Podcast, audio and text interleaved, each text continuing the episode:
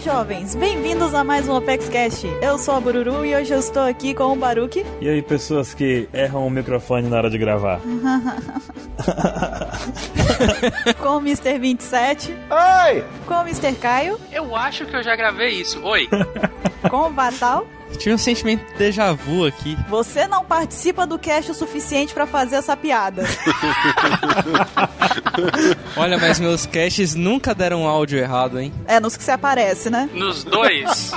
nos dois. Nos únicos que eu fiz. E estou aqui com um convidado que vocês já conhecem muito bem, o Marcelo Guaxinim, lá do SciCast. Olá, é, é muito bom estar aqui novamente, novamente. Novamente. eu vi, não, eu vi o que ele fez. Eu vi o que você fez, Guaxinim. Eu vi. Eu posso aceitar isso. Eu posso aceitar isso e meu coração continua aberto. Ele pode, porque ele participou de casts mais do que o Vatal. É verdade. O Guaxa já é de casa, já tá com um pé em cima da mesa. Nu, você sabe que eu gravo no podcast, né? Ele tá nu. Olha. Quem acompanha essa cast sabe que é sempre assim. E tá 16 graus aqui. Isso é um perigo. Tá aí uma coisa que tá legal de imaginar. Cara. Gancho para o e-mail, por favor. Pelo amor de Deus. Então, o tema principal deste Apex Cast vai ser sobre o que é o One Piece. Mas antes de mais nada, nós vamos para a leitura de e-mails.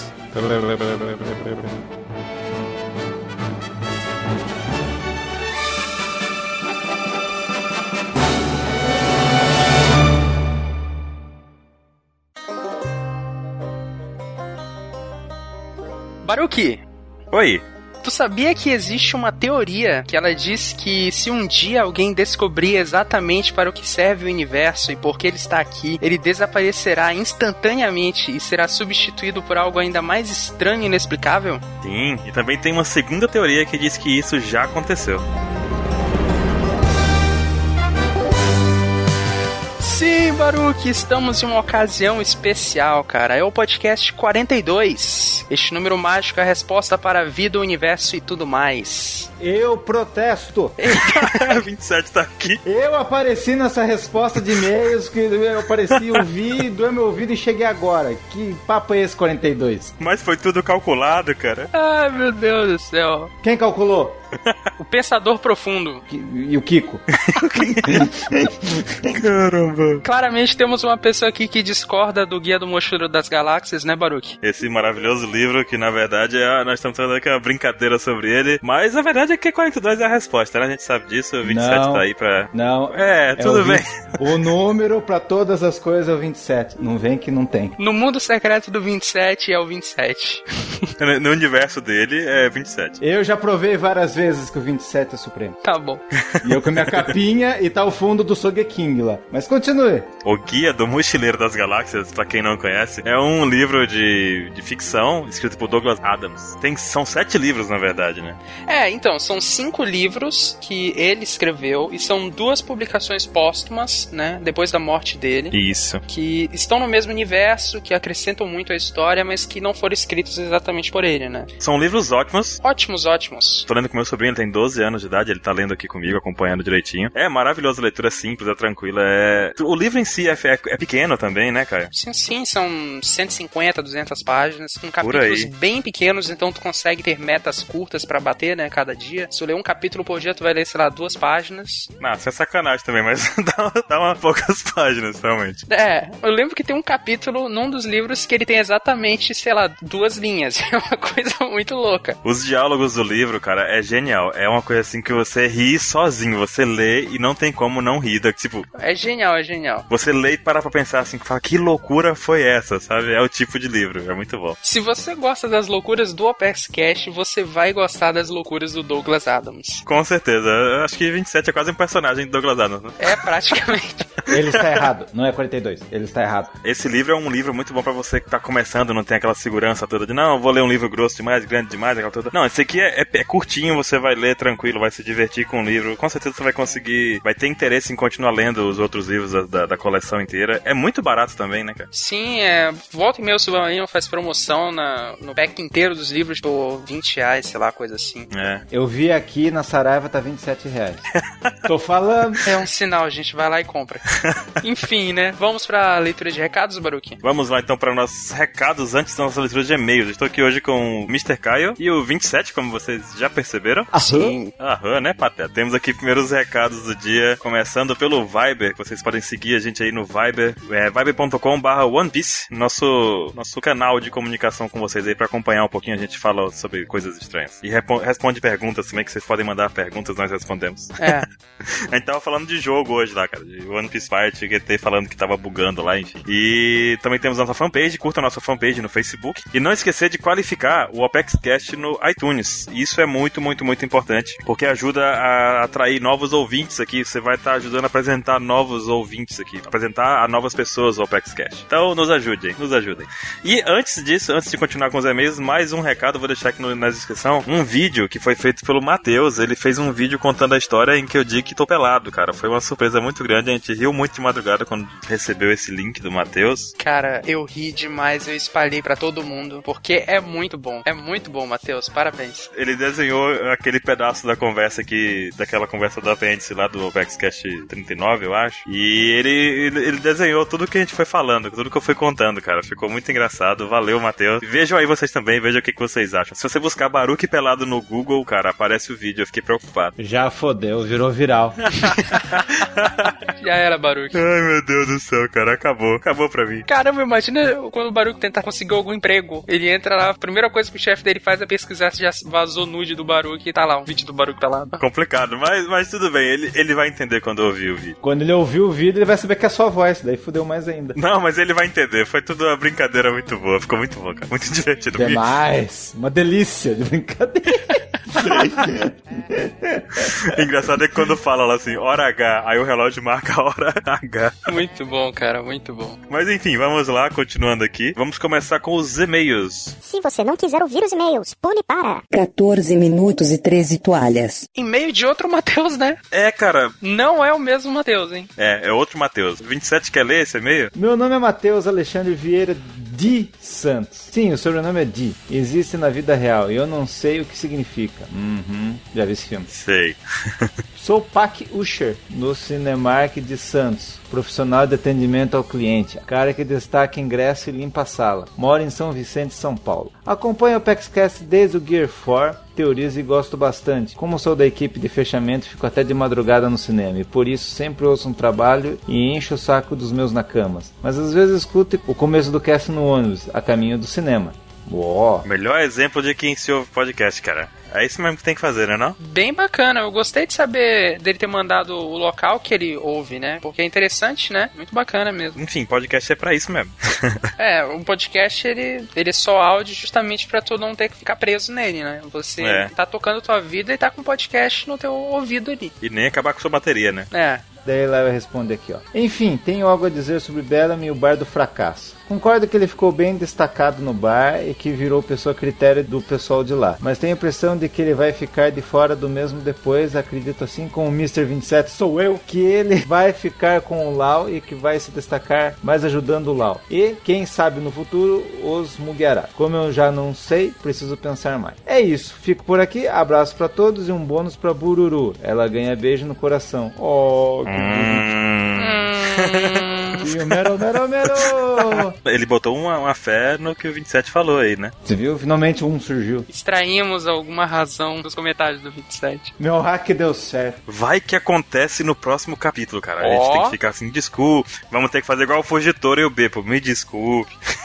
Me desculpa. Vai ser supa. E temos aí um segundo e-mail. Você quer, você quer pegar ele, Caio, pra você? Na verdade é uma pergunta, né? É uma pergunta, é verdade, é verdade. Temos aqui uma pergunta do Gabriel. Ele não dá sobrenome, então ele é o Gabriel Barba Negra. Pronto, ok. E ele tem 16 anos, ele é de Abreu e Lima, Pernambuco. Olha, eu acertei sem, sem precisar falar a sigla, Ele tá o tempo todo pensando assim, eu não consigo falar as siglas, eu não consigo. mas dessa vez foi. E ele mandou duas perguntas, cara. Genial, cara. E a pergunta é: vocês gostam de garfos? Tipo, what the fuck, velho? Como assim? Genial, cara. Que diabo de pergunta é essa, meu amigo? Responda a pergunta 27. Não pense, só responda, vai lá. Vocês gostam de garfo? Eu como de colher. Eu prefiro colher porque cabe mais a comida.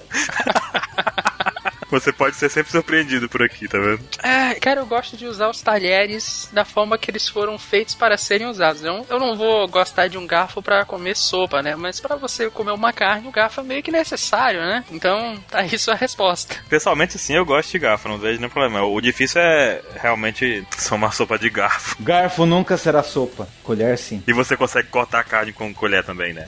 Sim. Meu level colher é ce- level 100. 127. Caramba. Caramba, a gente acaba de descobrir que o 27 passou um tempo na prisão, né? Porque só a galera da prisão que não usa garfo, cara. Não usa garfo nem faca, é só na colher. Limpel down. Colher de plástico, já pensou? Que loucura. É, o 27 tava no Impel Down, olha aí, ó. Viu? A gente aprende muitas coisas. Uma delas é como não usar o garfo, né? Colher de cara certa. E a segunda pergunta dele aí? E a segunda pergunta dele é um pouquinho mais séria, né? E qual personagem de One Piece vocês gostariam de seguir até o seu destino final? Aí ele comenta que ele gostaria de seguir o Luffy, porque ele é engraçado e ele admira muito a determinação dele. E aí, qual seria o personagem que vocês seguiriam? Eu estou seguindo o Luffy, porque o Luffy envolve tanta gente junto, cara, que seguindo o Luffy a gente vai acompanhar muitas outras histórias, entendeu? É, Eu sigo o Sandy, porque ele vai abrir um restaurante com altas potarias. Olha as intenções do 27. maravilhoso. Caramba, que loucura. É o All Blue Drinks. Carl Blue Drinks. Sushi bar dele. Sushi Bar vai ser, vai ser sucesso. Eu acho que eu seguiria, talvez, o Zoro, porque eu queria ver onde que a loucura e a a forma dele perder os caminhos, onde é que essa loucura dele levaria ele. Você quer um One Piece versão Zoro? É, depois que ele não tivesse objetivo, ele só andando por aí, se perdendo, entendeu? Ele Aham. deve ter aventuras muito loucas. O Zoro é o tipo do personagem que, se ele não fosse principal, ele teria uma história de capa, só dele. Isso é fato, isso é fato. Você está dizendo que o Zoro não ia jogar Pokémon GO? É isso mesmo. É isso mesmo. Cara, será que é por isso que eu não gostei da ideia do Pokémon GO? Talvez. Não fala essas coisas que as pessoas vão te matar. Porque envolve GPS assim, sabe? é, é verdade. A ideia não me agradou muito, eu fiquei pensando depois aqui, poxa, Não combina com o Baruque, né? vou pegar um Pokémon e nunca mais volto pra casa, né? Não, já era. Desaparecido. Vai parecer o Baruque dentro de um baú, igual o carinha lá do baú do One Piece. lá. Mas olha só, gente, e o Gabriel, ah, primeiro ele agradece o nosso trabalho, né? Ele fala pra gente continuar com esse trabalho show, valeu. E ele manda uma foto aqui dele que ficou muito bacana, que é da camisa dele, da turma aparentemente, não sei se ele tá no segundo ano e tal, enfim, que é uma turma de informática dele e o número dessa camisa qual é? 27. Tcharam! 42. 42. Que 42? Parem de me brochar. É o número 27, gente. Que maneiro. Aê! We are the champion, my friend. 27 tava dançando aqui e cantando, sabe? Quando viu a foto aqui da coisa. E a gente queria também comentar aqui rapidinho que nós tivemos um ouvinte que nos mandou um recado aqui, não foi, Baruque? Cara, não tem nem o nome dele aqui, porque ele não tem nome. Exatamente Pois por isso é. que a gente não vai ler o e-mail dele, porque ele mandou uma mensagem bem legal falando que o C3PO, lá de Star Wars, pergunta, na primeira vez que ele é ligado pelo Anakin, no filme da Ameaça Fantasma, ele pergunta se tá pelado, sabe? Sim. Ele mandou tudo organizadozinho e tal, mas ele não mandou o nome dele, cara, nem o lugar de onde ele é, nem nada. E a gente nem colocou aqui na pauta, não, não tem como a gente ler. Não tem como a gente ler, amigo. Cadê a vinheta do Street Fighter assim?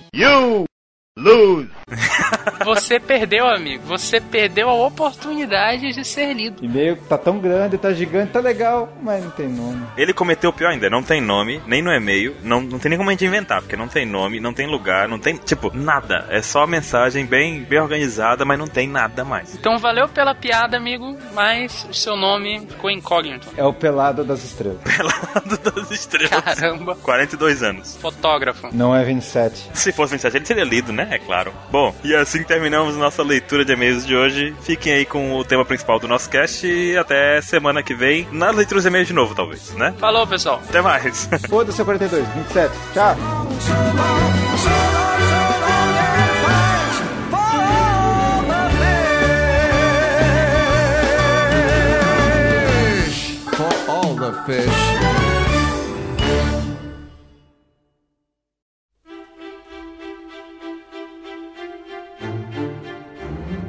E estamos de volta com o nosso tema principal do Apex Cash. Como foi dito anteriormente, nós vamos discutir aqui um pouco sobre o que vem a ser o One Piece. Até agora, a gente não tem aí nenhuma informação concreta do que, que pode ser e tal, mas nós vamos tentar aí recolher algumas informações, algumas coisas que foram mostradas no anime, as poucas coisas que foram mostradas no anime e no mangá, e vamos tentar aqui dividir com vocês algumas das nossas teorias a respeito do que pode ser o One Piece. Quem quer começar vocês aí? Então, se você for ler o kanji, seria Hitotsunagi no Daihiro, ou o grande tesouro de One Piece, que é um tesouro lendário de valor inimaginável, é o que tem dito, né? E só um comentário que as pessoas às vezes confundem bastante é que o Roger estaria em busca do One Piece também, sendo que não, o One Piece é o tesouro dele. É. Agora, assim, ele poderia existir antes, né? Se for tipo um objeto. Só que, a partir do momento que virou do Roger, ele ganhou o nome de One Piece. Então, o nome One Piece não existia até o Roger. É, o Roger não ficou o rei dos piratas porque ele achou o One Piece. Exatamente. Ele era o rei dos piratas e tinha o One Piece e daí uma coisa puxou a outra. Exatamente. Seja lá o que seja, né? É. Seja lá o que seja. Eu, eu fiquei pensando na frase também. Eu também fiquei confuso. Eu fiquei analisando que Seja lá o que seja. É uma frase que entra no ciclo sem fim, assim, né? seja lá o que seja. Você que sabe não. Ai, o Baruco tá maluco esses dias, cara. Desculpem, pessoas. Eu juro que tô sóbrio, tô limpo. Tá tentando, né? Tu tá se esforçando. É. É que depois que a gente leu a pergunta sobre as bebidas lá que o Oda respondeu, ele resolveu experimentar. E aí, desde então ele não foi mais o mesmo. Fica desse jeito aí. Eu estou sóbrio. Com certeza, Baruch, com certeza. Então, e aí, durante a execução do Roger, ele fez o anúncio de que o tesouro dele estava naquele lugar e que quem quisesse poderia ir lá e pegá-lo. Essa é a primeira menção, até a- a- assim que se inicia praticamente a história, com o anúncio de que o One Piece existe e está em algum lugar para que as pessoas o, o alcancem. É, é parabéns pra Marinha, né? Porque eles queriam matar o Roger pra acabar com a pirataria. Aí criou uma era de piratas. Aí eles queriam acabar com o Ace pra acabar a pirataria. Criou uma nova era de piratas. Eles podiam desistir já, né? Na verdade, eles podiam acabar com isso simplesmente eliminando sem fazer essa coisa toda de execução pública, né? Sem circo, né? É, sem circo. Vai lá e executa e pronto, cara. O cara que dá as ideias ali, ele já, ele tá na hora de ser demitido, né? O cara deve ser um pirata, velho. Ele- ah, tá. Assim, no do Ace serviu porque eles queriam pegar o Barba Branca. Então, missão cumprida. Mais ou menos. Tipo, ele. Mais ou menos, é, mais ou menos. Mas aí passou a Akuma no Mi dele pro Barba Negra. Bacana. É, parabéns, né? O plano de pegar o Baba Branca foi uma trap tão básica assim, tipo, vamos pegar o Ace, eles vão, tipo, Scooby-Doo, sabe? Não sei se esse foi o plano. Se foi o plano da Marinha. É, vou prender o Ace, botar uma rede aqui. É. A hora que ele passar, eu jogo. Exatamente. Quando o Barba Branca vier buscar ele aqui, Bota uma pedrinha com uma caixa e um graveto, né? a gente captura ele. Tira a máscara, aparece o Barba Negra lá. É, vê- vamos ver quem tá por baixo da máscara. Foi um plano bem estranho, cara. Se esse foi o plano. E aí ele teria dito, né? Eu teria conseguido se não fosse esses garotos e essa rena. Inclusive, no capítulo 576, o Barba Branca, na hora que morre, diz que o One Piece existe, né? Então, Se você parar pra pensar, foi uma outra merda, né? Pra Marinha. foi grande, muito grande. Porque a Marinha vai e executa o Roger. E o Roger fala: Quem quiser o meu tesouro, vai lá e pega. É, A Marinha já falou: Filho de uma mãe, né? Beleza, agora a gente mata o Barba Branca. O One Piece é real. Eles vão falar: Porra, eles estão de sacanagem, né? Porque já tinha gente duvidando, né? Ah, o One Piece não existe. Detalhe que nessa execução tinha dendemuxas de transmissão pra todo lado, não era isso? Sim, foi transmitido pro mundo todo, né? O Barba Branca, ele, ele caindo, provavelmente desanimaria muita gente, sabe? Porque foi uma derrota completa do Barba Branca, né, pra Marinha. Não, mas não foi mesmo. Foi sim, cara. Mais ou menos, né, cara? Mas não foi mesmo. Você cuidado com o que vai proferir a seguir. Ele foi traído pela tripulação dele. Sim, sim, mas assim, tipo, ele foi lá pra salvar o Ace, saiu o Ace morto e ele morto. Ah, sim. Mas ele foi pra lá pra morrer. Eh, Sim, Vamos combinar que o Ace morreu por burrice dele. sim, também concordo. Não, do Ace foi burrice. Mas o Barba Branca, é o momento em que ele chegou em Marineford, ele já foi pra poder morrer, pra lutar sem expectativas de voltar vivo. Tanto é que no SBS o Oda explica que ele dispensou todas as enfermeiras dele e parou de tomar o medicamento dele porque ele sabia que ele ia pra uma luta e não queria carregar elas juntas porque oferecia perigo pra elas, né? Sim, foi isso mesmo. E também porque ele já sabia que ele ia enfrentar uma batalha de cunho mortal e que ele teria que dar o máximo de si lá e provavelmente ele não voltaria com vida. E quando ele vai lutar lá também, ele chega na hora que o Ace é libertado. Eu vi até no especial do Sabo agora que a gente assistiu, ele fala isso de novo, eu lembrei. Ele chega e fala que ele vai fazer um último pedido pra tripulação dele, que todos eles tentem sair de lá com com vida. Tipo, ele ia ficar pra trás de qualquer forma. Então, Sim. é, ele ter morrido lá não foi uma falha porque ele não foi com a intenção de sobreviver. O negócio dele era salvar a nova geração, né? Salvar o Ace, né? Nesse ponto ele falhou. Neste ponto ele falhou. Por culpa do Ace. Ele falhou por culpa do Ace. Mas nessa falha aí, as pessoas vendo o Barba Branca, eles se desanimariam, sabe? De ver, poxa, o Barba Branca era um cara muito forte e tal. É verdade. E aí, quando o Barba Branca fala o One Piece é real, o Sengoku fala, putz, mano, cê- ele é muito filho da mãe, porque ele fez o inverso, né? As pessoas se desanimariam, mas ele fez com que todas as pessoas se animassem ainda mais. Ele continuou o legado do Roger em inspirar pessoas a buscar alguma coisa. E pior de tudo, porque a Marinha tinha expectativa de derrotar ele completamente ali, mostrar que a Marinha tem forças pra derrubar o Barba Branca. Mas na verdade, além dele ter reacendido a chama em relação ao One Piece, ele ainda morreu de pé, com honra, sem nenhuma cicatriz nas costas, só com feridas na frente. 50 mil buracos de espada, metade do rosto, 50 tiros em pé. É incrível. O cara morreu como uma lenda. Então, assim, na verdade, a Marinha ali falhou também totalmente no objetivo dela. Eu também acho que ela falhou, tanto que, assim, ela vai lá com o objetivo de mostrar que ela é forte, não sei o que, que ela vai fazer frente ao Yoko. O Barba Branca, velho do jeito que tava, ele chamou todos os Chichibukais, todos os almirantes, toda a elite da marinha, e ele deu um pau no Akainu lá, moleque, assim. Ele deu um socão no Akainu, o Akainu saiu chorando, praticamente. Então, tipo, as pessoas têm uma ideia de que ah, o Barba Branca morreu, falhou. Não, ele mostrou que ele é muito, ele era ali, naquela situação, muito mais forte do que a marinha. Naquelas, porque, tipo, essa cena do Barba Branca dando soco no Akainu, no anime ficou diferente da cena no mangá, sabe? Mas de toda forma, o problema do Barba Branca ali é que ele tinha um- uma frota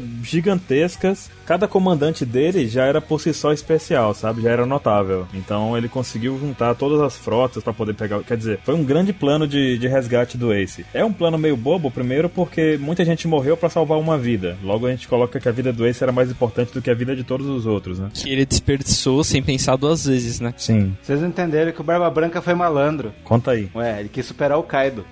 Cara. É, ele conseguiu, nesse ponto ele conseguiu. Ele conseguiu. ele conseguiu. Kaido ninguém não. entendeu.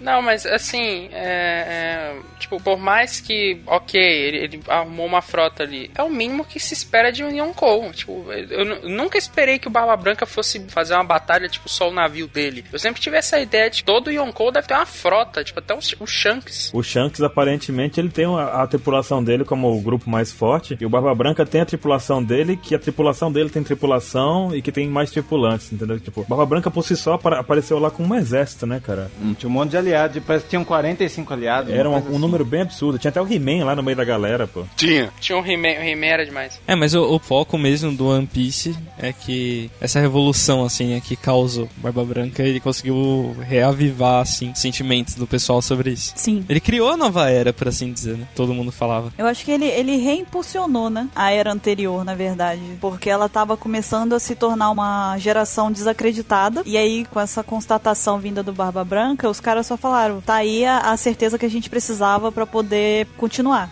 E aí, isso daí ferrou mais ainda a Marinha. Anos todo mundo procurando, ninguém achou. É, ma- mais ou menos assim, tipo, eu sei que o significado da palavra é diferente, mas tá virando um mito o One Piece, sabe? Sim, uma lenda. Uma lenda, é, exatamente. E aí, sabendo que Barba Branca afirmou que o One Piece existe, nós sabemos que o Bug e o Shanks participavam na tripulação do Roger. E aí fica a questão: o Bug e o Shanks sabem o que é One Piece? Que não. Não, mas então, já que é uma coisa que aparentemente já mostrou ser bem divergente entre as pessoas aqui do cast, vamos deixar o, o animadinho responder primeiro o que, que ele acha, né, Mr. 27? O quê? Puta que pariu, cara. Não tem coisa no mundo que me frustre mais do que isso. É uma coisa que dói muito o coração. O Bug e o Shanks sabem o que é One Piece? Se sim, por que, que eles não foram atrás dele? O Bug porque ele quer money, que ele é dinheiro. Mas ele sabe o que que é One Piece? Claro que sabe. Ele não poderia vender essa informação? Não, Por que não? porque ele gosta de trollar. Ótimo argumento. Parabéns. Talvez porque, porque o próprio One Piece não seja algo tangível, tangível e Tangível. talvez porque... Foi 3x. E talvez porque... Tangível. E talvez porque o próprio One Piece, se for algo intangível, não seja algo tipo, se ele contar a verdade pra alguém, o pessoal vai dizer, ah, eu vou pegar outra coisa, sabe? Vou aqui dominar uma ilha e ser feliz, sabe? Aham. Não, ele não conta por causa em respeito ao Roger. Não. Não. Não sei se o Bug tem respeito ao Roger, né? Claro que Mas tem. pode ser. O cara chorou na morte dele lá no episódio zero lá. É verdade, é verdade. É, ele respeita ele, sim. Eu acho que ele teria usado isso pra se gabar, pra dizer, ah, eu sei o segredo do One Piece. Ele não, não é o feitio dele de guardar um segredo. Mas é que ninguém nunca perguntou. Cara, Não, mas ele ia, ele ia jogar, sei lá, cara. tu acha mesmo que ninguém nunca perguntou? Eu acho que ele não ia esperar alguém perguntar. É, claro que não, ele se acha, ele ia usar isso pra, pra se achar, pra se sentir um pirata mais importante. Ah, por sei que é One Piece e tal. Eu acho que ele era só estagiário e não foi digno de saber o que, que era. Eu concordo com o Guaxinim. E o Shanks? Eu acho que, porque quando mostrou a, a história do Shanks com o Bug junto, é, aparentemente mostrava que eles estavam numa mesma par de igualdade dentro do- da tripulação. É, marujos. É É, É, ele estava brincando no barco. Recrutas. recrutas eles eram. Mas assim, eu não, eu acho que o Shanks, ele sabe, mas ele sabe porque ele descobriu depois. Mas é porque o o Shanks recebeu o chapéu do Roger. Ou o Roger tinha um- uma parede cheia de chapéu e falou: Ah, pega esse aí, garoto, sabe? Não, não, mas é, mas é o que eu tô dizendo, tipo, ele descobriu depois. A gente viu o Bug e o Shanks juntos naquela época. A gente não sabe o que que o Roger falou pro Shanks na hora que ele entregou o chapéu pra ele, ou as condições em que ele entregou o chapéu pra ele. O que eu tô dizendo é que eles não descobriram juntos, entende? Não foi uma coisa que ambos tomaram ciência. Eu acredito que Shanks saiba e ele não tem interesse, entende? Por isso que ele não vai atrás, e ele também não busca fortuna com essa informação. Ele não tem interesse em respeito ao Roger ou porque É. simplesmente é inútil pra ele e ele. Eu acho que ele sabe que é pro Luffy, sabe? Tipo, ele, ele confiou ao Luffy o chapéu, então eu acho que ele viu no Luffy o- a pessoa digna de realmente ter o One Piece. Será que ele se considera incapaz de cumprir a missão do One Piece? É isso? É, eu acho que é isso, que na verdade ele não, talvez se sinta como não sendo digno do One Piece, sabe? Não seja pra ele o One Piece. Talvez o Roger tenha falado isso daí pra ele, né? Tipo, que a missão dele não era cumprir o One Piece ou achar o One Piece, por assim dizer, mas sim achar alguém com a determinação suficiente pra isso. É, ser o mentor, né, do, do próximo. Ou talvez o Roger passou o chapéu para ele e falou, vai lá achar o One Piece, o, o Shanks foi, achou, viu que não dava pra ele fazer nada com aquilo e passou pro Luffy. Ou ele não quer. É, não, porque assim, Eu não quero ser. Vai lá e pega, eu não quero. Não! Não pega quero. o One Piece, o maior tesouro do mundo! Pega agora, eu não quero. Não quero, me dá, me solta. se jogar em mim, eu- vai cair no chão, hein? Constatamos neste podcast que o Shanks é uma criança birrenta.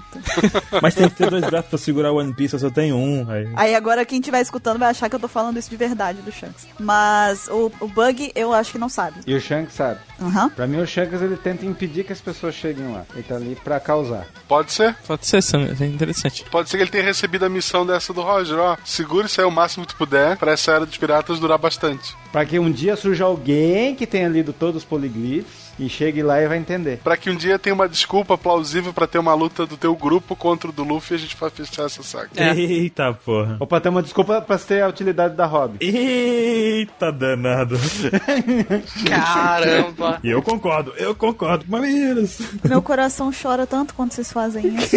A Robin nem tá aqui pra se defender. Meu figure da Robin tá chorando, vocês não estão vendo, mas ele tá chorando aqui. É por isso que ela é importante. Qual das Robins? A pós-time skip ou a pré? São- São duas pessoas diferentes. É, então, a atriz de antes ou a de depois, né? É a de Dres Roça, minha. É a segunda atriz. Então, o que mais, Vatal? O que, que você acha, gente? Alguém mais tem alguma opinião diferente? Eu acho que o Buggy não sabe. O Buggy, ele. Provavelmente, assim, ele e o Shanks ele tinha relacionamento diferente, os dois com o Roger, porque o Roger já mostra que ele confiava mais no Shanks só por ter entregado o chapéu pra ele. E a gente conhece mais ou menos a personalidade do Buggy e sabe que ele não lidaria com um segredo desse tamanho. Eu acho que se ele soubesse que era One Piece, ele não pensaria duas vezes em vender essa informação por aí, sabe? Com certeza. Mesmo que fosse, sei lá, tipo, uma arma, algum, alguma coisa de revolução, assim. Tipo, se ele vendesse essa informação pra Marinha, e a Marinha falasse, ah, acabou, não, esse é o One Piece e... Eu acho que a Marinha sabe que é One Piece. Não, a Marinha sabe. O Bug tem princípios. Ele não vai trair. Cara, que princípio o Bug tem? Cite três. Princípio da zoeira, né? Só se for. Cite três princípios do Bug. Não, o 27 tá partindo do pressuposto que o Bug respeita o Roger. Tipo, ele foi da tripulação do Rei dos Piratas e ele tem respeito pelo Roger, entendeu? Sim, então. A única coisa que eu aceitaria, assim, pra ele saber, que faria sentido pra mim, do Bug saber e não contar, é que, tipo, partindo da ideia de que o One Piece é uma coisa realmente muito, tipo, superior à imaginação humana, sabe? Que seja uma coisa muito super incrível, maravilhosa do universo, que até o Bug respeite, entendeu? Parece ser uma treta bem grande, na verdade. Porque o objetivo do Bug é achar o tesouro do Capitão John.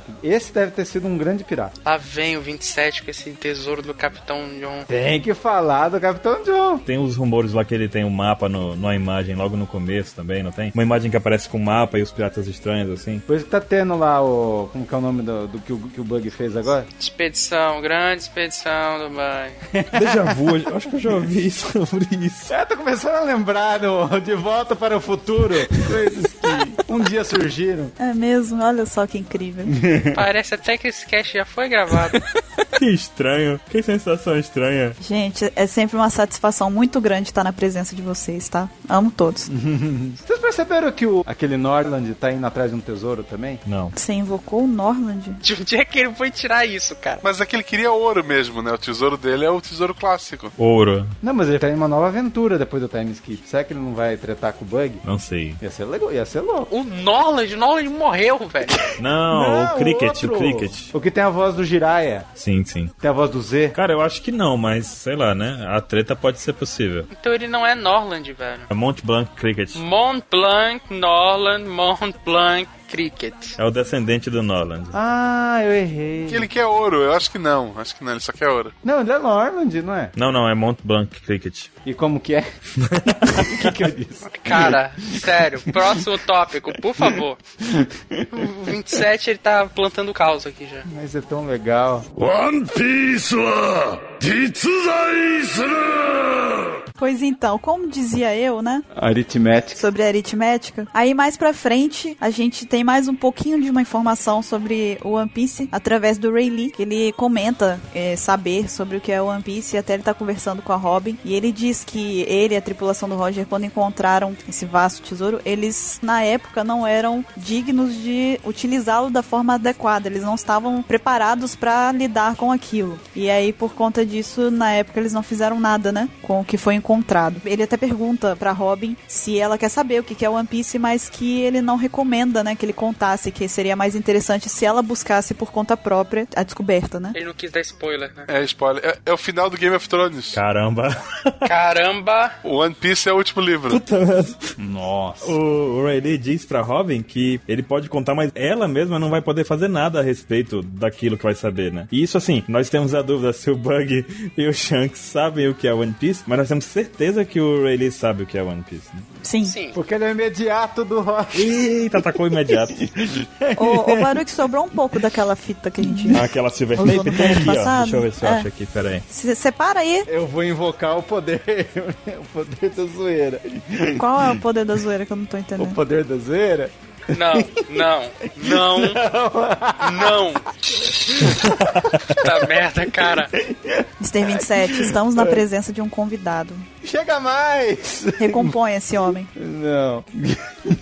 Então, né? E aí o Sop pergunta onde que tá localizado o One Piece. Acontece isso no anime? Eu não, não lembro. Acontece. O, ele diz que ele sabe o que é e tudo mais, mas que na situação atual eles não puderam fazer nada e acha que o bando também não vai poder fazer nada. O bando deles não vai poder fazer nada. E o Rayleigh diz: Mesmo assim, sabendo de tudo isso, você quer que eu, con- que eu conte tudo pra você? Sobre o século perdido e tudo mais? Aí a Robin fica pensativa assim, sabe? Aí ela deixa passar a oportunidade. E o Luffy também diz que não quer nada disso, ele quer chegar lá do jeito dele lá e tal. O Usopp, na verdade, ele pergunta se o One Piece existe. E aí, na hora que ele vai terminar a pergunta, o Luffy chuta a mesa, manda ele calar a boca e... Ele pergunta onde tá também. Ele faz várias perguntas, na verdade. Ele quer saber tudo, o Sop quer burlar o jogo, sabe? É, ele é, o One Piece existe, onde que ele tá e não sei o que. O Sop é a gente, né? É. Ele quer acabar logo com isso. Vou, vou adiantar esse negócio aí, velho. Onde que tá? Existe. Ele é o único sensato ali. É verdade. Vamos resolver isso logo, saber como é que é isso. O Luffy tá assim: não, não, vamos esperar 30 anos. Faz mais sentido. 30 anos, mais ou menos, e a gente começa a analisar se vale a pena descobrir ou não. Não sei, não quero saber, tem rádio quem sabe. Ok, e essas são as poucas informações que a gente tem as- a, respeito do que pode ser One Piece ou se ele existe, enfim, qualquer coisa sobre o que vem a ser o tesouro. E agora a gente vai passar aqui s- rapidamente por cima de algumas teorias que são as teorias mais vistas assim pela internet internet, que as pessoas procuram a gente e, e falam pra gente o que, que elas acham que é, enfim. A gente vai discutir algumas que a gente tem visto bastante na internet e mais pra frente vamos dar as nossas opiniões sobre o que vem a ser One Piece. O primeiro que tem aqui, que eu acho que também é a mais fácil de ser descartada, né, mas que muita gente ainda cogita, é que o One Piece é um tesouro, não o Kiko, tá, gente? Sim, mamãe. Tesouro, material, enfim. Não é o Kiko? Não. Não, Venha, Kiko. Caramba, Não né? se junte com essa gentalha. Kiko, tesouro, One Piece. Sim, mamãe, sim, mamãe. Então, esse daí eu acho que é o mais fácil de ser descartado, né? Que não é o Kiko, eu espero Já realmente. pensou, abre o baú assim, tá o Kiko lá, assim, lá dentro, sentado, né, Com a bola quadrada dentro do baú. com a bola quadrada. É uma bola quadrada do One Piece. É, não, eu acho que assim, ouro não é. Seria muita bobagem. Deve ter, assim, sei lá, ele deve ter uma salinha lá, cheia de moedinha de ouro, se alguém quiser. Mas o One Piece não é isso, ou não é só isso. Vem de bônus o ouro, né? Deve ter 10 dólares, que é o equivalente a 1 milhão de reais, mais ou menos, hoje em dia. Caramba. Cinco Dilmas, aí acabou o mundo. Né? 5 Dilmas não vale nada, cara. Em Barry lá, quanto é que vale um real? Ih, já fizeram esse cálculo pelo valor do repolho. Um repolho custa 25 berries. E quanto custa um repolho na vida real? Não sei, cara, não come o verde. Nem eu também não como, eu não sou saudável. Pra mim, mato é, é alimento do alimento. Cara, boa definição. Se fosse o preço da pizza, aí ficava mais fácil de calcular, né? Tá sabendo bem, né? Agora do repolho eu não sei. Mas fica a dica aí. Um repolho custa 25. Façam o um cálculo em casa, quem estiver escutando. Isso, vá, amanhã vá na- no mercado, na feira, não sei onde é que vocês compram é, essas coisas. Veja o preço, veja em três locais diferentes pra fazer uma média, né? E daí faz a tua conta. Isso, se você não estiver fazendo nada em casa, faz isso. Vou usar o Google. Vai na rua fazer isso. Preço, repolho. Atividade do dia, pra quem estiver escutando o podcast. Tô procurando aqui no Google, hein? Será que vende no Mercado Livre repolho? Calma lá não, calma lá não. Por que, que a gente tá pesquisando repolho na internet no- durante a gravação do cast? Repolhoonline.com.br, eles entregam em casa. Re- Alguém disse Cavendish? Essa é a habilidade de manter o foco durante uma gravação. Uma hora você tá falando que é One Piece, de repente você tá falando o preço do repolho. Cotação do repolho. Tem uma cotação? Tem! Cotação do repolho. Quanto tá no mercado negro, Baru? Um real o quilo. A gente tá mesmo calculando isso.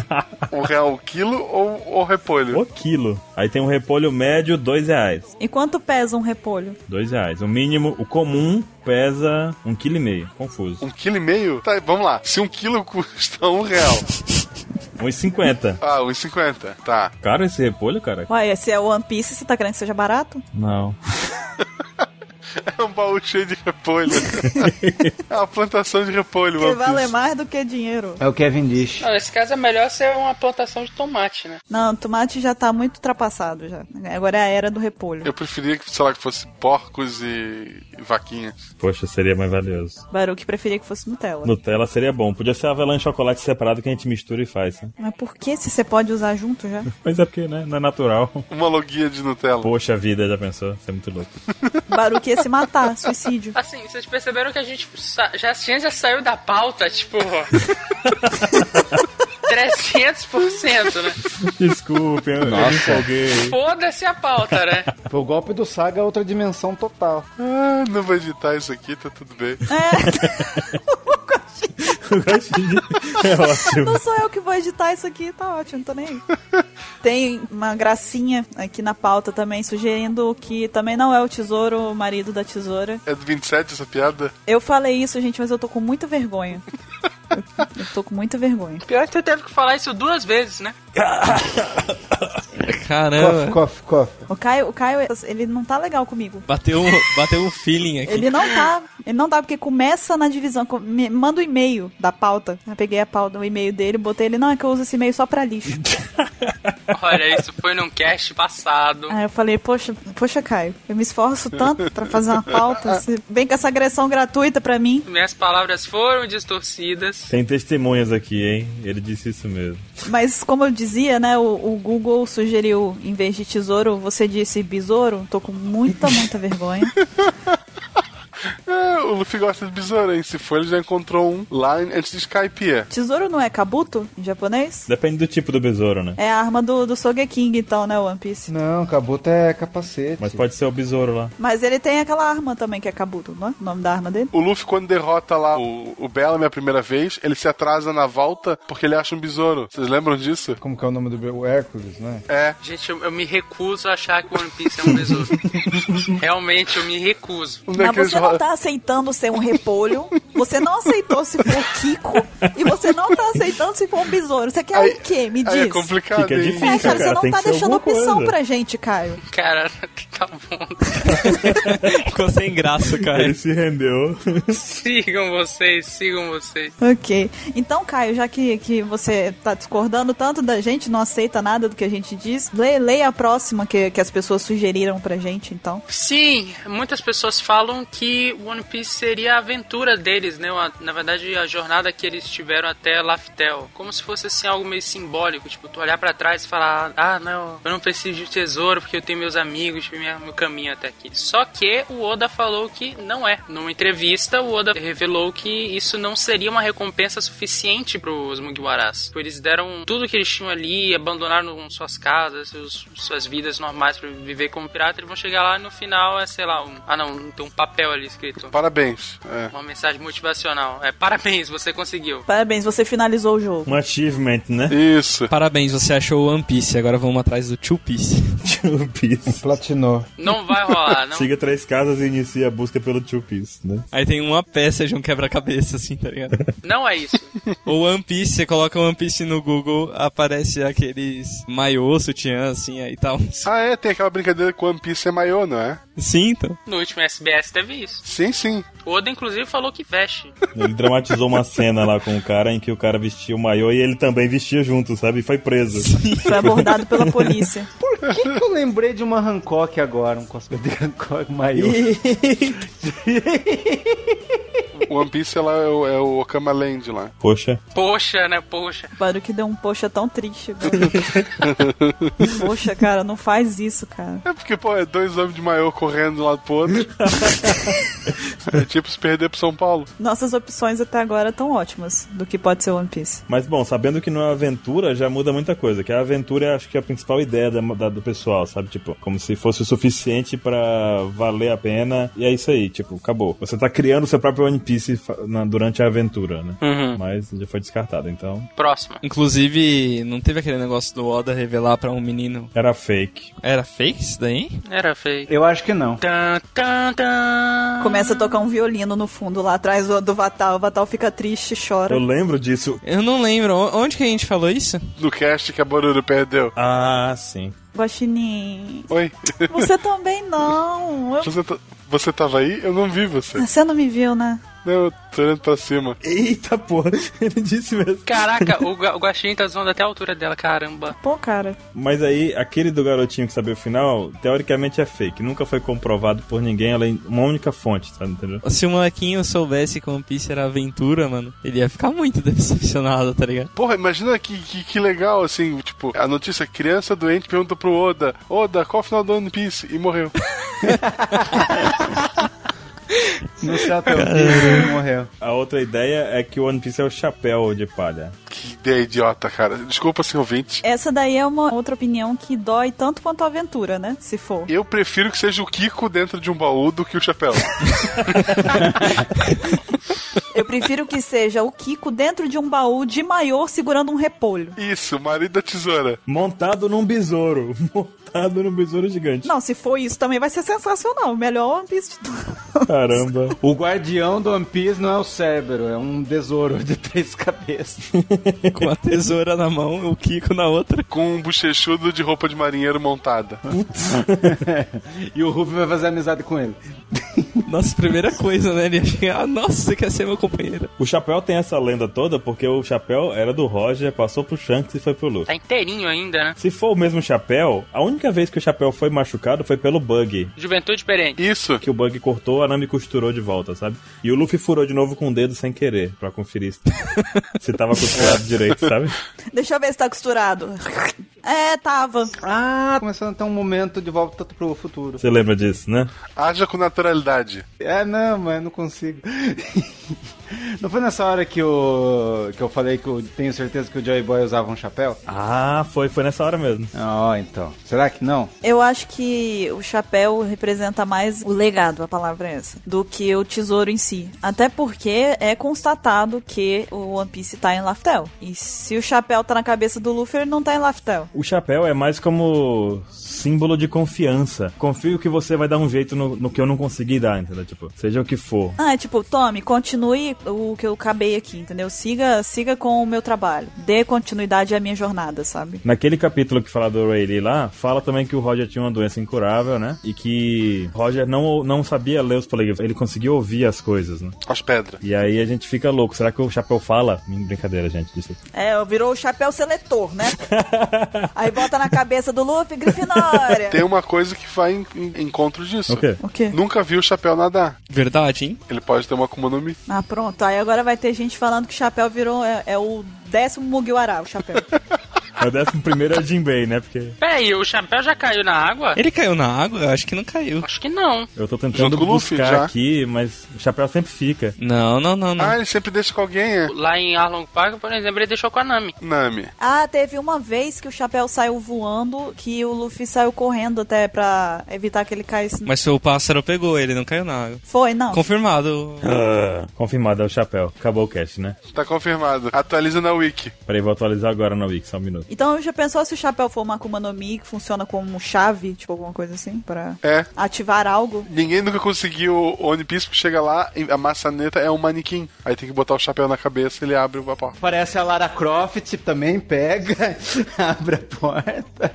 Que escroto a, o- a chave ser um manequim, velho. Não, a chave é o chapéu Por favor. Aqueles bonecos sem olho, né? Sem nada, assim, sem braço. Não. e que fica fazendo uma pose de dança árabe, assim, sabe? Não, não, não, não. Não estrague o anime pra mim. Se o Roger usava o chapéu de palha e o Bug foi da tripulação do Roger, por que ele não reconheceu o chapéu de palha com o Luffy? Pois é, Ele reconheceu? ele reconhece. Ele reconhece. Na primeira vez, Na primeira vez. Logo na, na primeira aparição dele, ele fala, ele olha pro chapéu e ele lembra do Shanks. ah, ele lembra do Shanks, tá? Tipo, foi como se fosse um. Ó, eu dei a chave pro, pro Ruff. Aí mostra depois o Shanks abrindo o guarda-roupa, assim, cheio de chapéu, assim. Certo, mas ainda assim, se fosse isso, o chapéu ainda não seria o One Piece. Ele seria Não. o meio de conseguir o One Piece. Não, eu duvido muito. Não, não tem, não tem. não, é só zoeira, não é possível. É o meio de conseguir. Eu também acho que não, mas pelo que estamos discorrendo aqui. Eu acho que o, o chapéu, ele é só um símbolo de pra onde que a determinação do Joy Boy foi passada. Do Joy Boy? Sim. Ah tá, porque você tá indo em outra teoria. Ele tá ainda além já. Tá indo na teoria do 27, é. Não, essa teoria já, já é difundida da coisa do Joy Boy. Não, mas ó, juntando, é, pode ser de onde que a, a determinação do Gold Roger, pra não, não ir direto pra teoria, foi passada. Porque foi passada pro Shanks, o Shanks passou pro Luffy, sabe? Eu acho que é mais, eu- como eu falei, é a representação do, do- de você passar pra frente uma, uma geração, um legado. Todo mundo de Laftel usava chapéu de palha. Ah, pronto aí. Lá vem. Tava um tempo todo comemorando São João, né? É tudo na festa junina. É tudo fazendeiro lá. Tem a Ilha da Neve, tem a Ilha do Deserto, tem a Ilha da Festa Junina. Todo mundo comendo paçoca, tomando quentão. Isso é One Piece, cara. Uma ilha que tá eternamente em Festa Junina. Tá certo. Todo tempo com milho assado, né? Quentão. Nossa, cara, nossas opções estão muito boas. O Luffy entra na ilha e ele ouve alguém gritando: Olha o Roger! É mentira! Caramba, cara. Acho que, acho que o, o limite chegou, passou, e a gente tá dando volta de retardatória, assim, retardatária no, no limite, sabe? Retardatório. Olha a fogueira, e pula a fogueira, e tá lá o Ace, tá no chão de perna pra cima, assim, né? Cara, Ai, Ah, eu tô morrendo, meu Deus. O almirante! ó, É o fugitor, aê!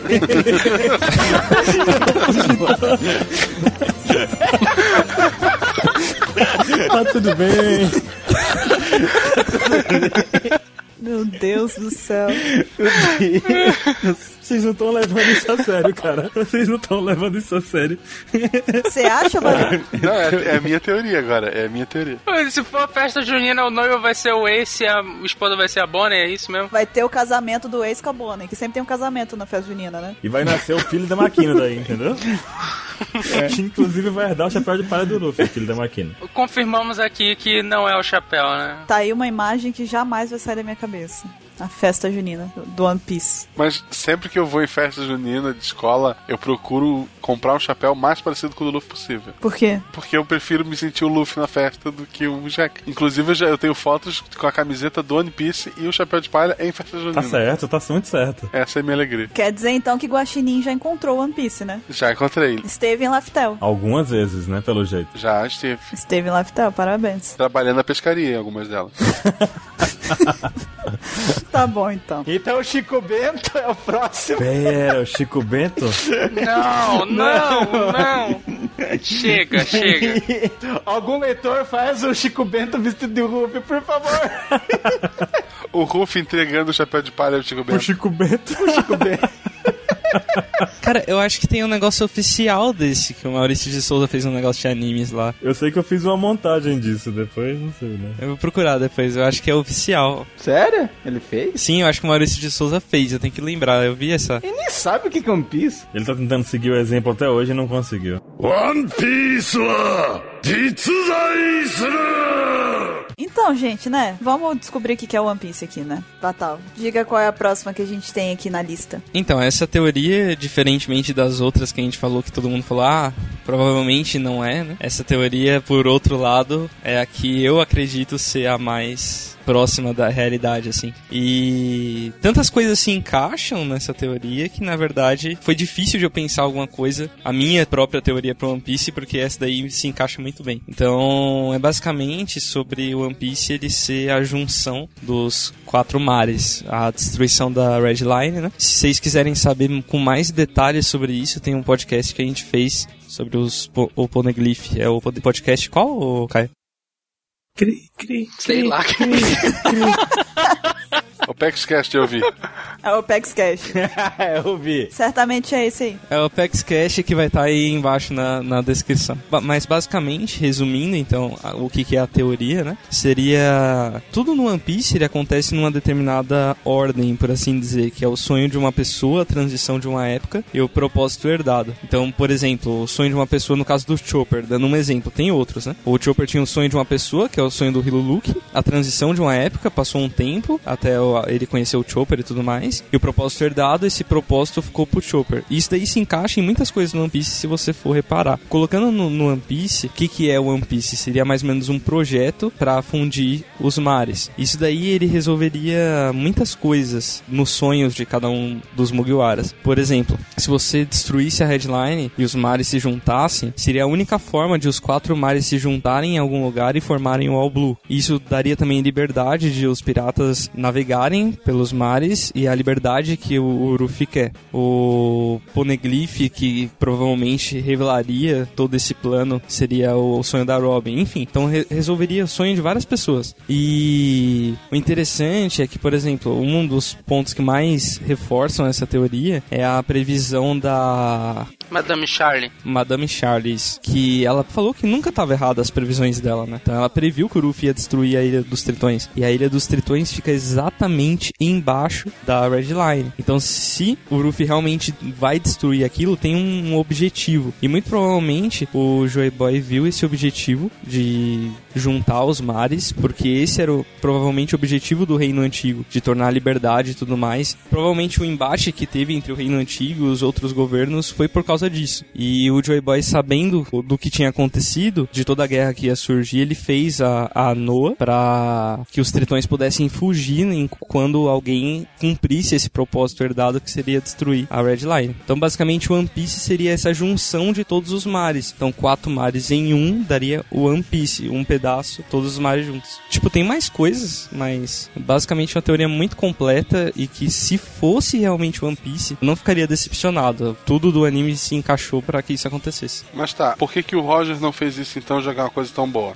Porque ele tinha doença e ele provavelmente não tinha tempo de realizar o- esse projeto que seria algo muito grande, sabe? Ele talvez não tinha acesso às três armas lendárias que talvez seja necessário pra isso. Sim, provavelmente a Red Line será destruída com as três armas. Ele decidiu gastar a vida dele iniciando uma corrida em vez de, tipo, começar algo que ele não pudesse terminar, né? Exatamente. E talvez se isso for realmente o, o ponto, o Shanks tenha talvez tido a mesma visão do, do Roger, por assim dizer. Putz, eu não posso cumprir isso, mas eu vou deixar isso pra próxima geração. De novo, é o negócio do o sonho de uma pessoa, a transição de uma época e o propósito herdado. E isso aconteceu, foi o Roger mesmo que fala no- nas primeiras palavras dele. Então, O problema que eu vejo nisso é só que assim, beleza, tu tem lá um, um objetivo e tal, o Roger não tinha como fazer isso. Mas a impressão que dá quando o Heiri fala que eles sabem o que é o século perdido, o One Piece, etc. O que dá a entender é que eles tinham uma informação muito grande e que eles não podiam usar ela da maneira que fosse melhor. Isso vai de encontro até com a teoria que ele disse, porque seria como se fosse um grande projeto e esse projeto dependesse de um esforço específico para poder ser concluído, por exemplo, as armas lendárias. Exatamente. Teria que ter aquelas três ferramentas ali para poder executar aquilo, entendeu? Domínio sobre elas, no caso. Tem um negócio muito legal também sobre isso, que é o Crocus, que era da tripulação do Roger, ele talvez tenha falado sobre o que, que era o One Piece pra Labum. E talvez a Labum esteja batendo a cabeça na Red Line, tentando resolver já esse, esse projeto pra que o- ela possa se reencontrar com o- a tripulação do Brook, entendeu? Daí, daí eu já acho que Não, não, daí eu já não. acho que... É assim, eu acho que. Eu não acredito nessa teoria. Tipo,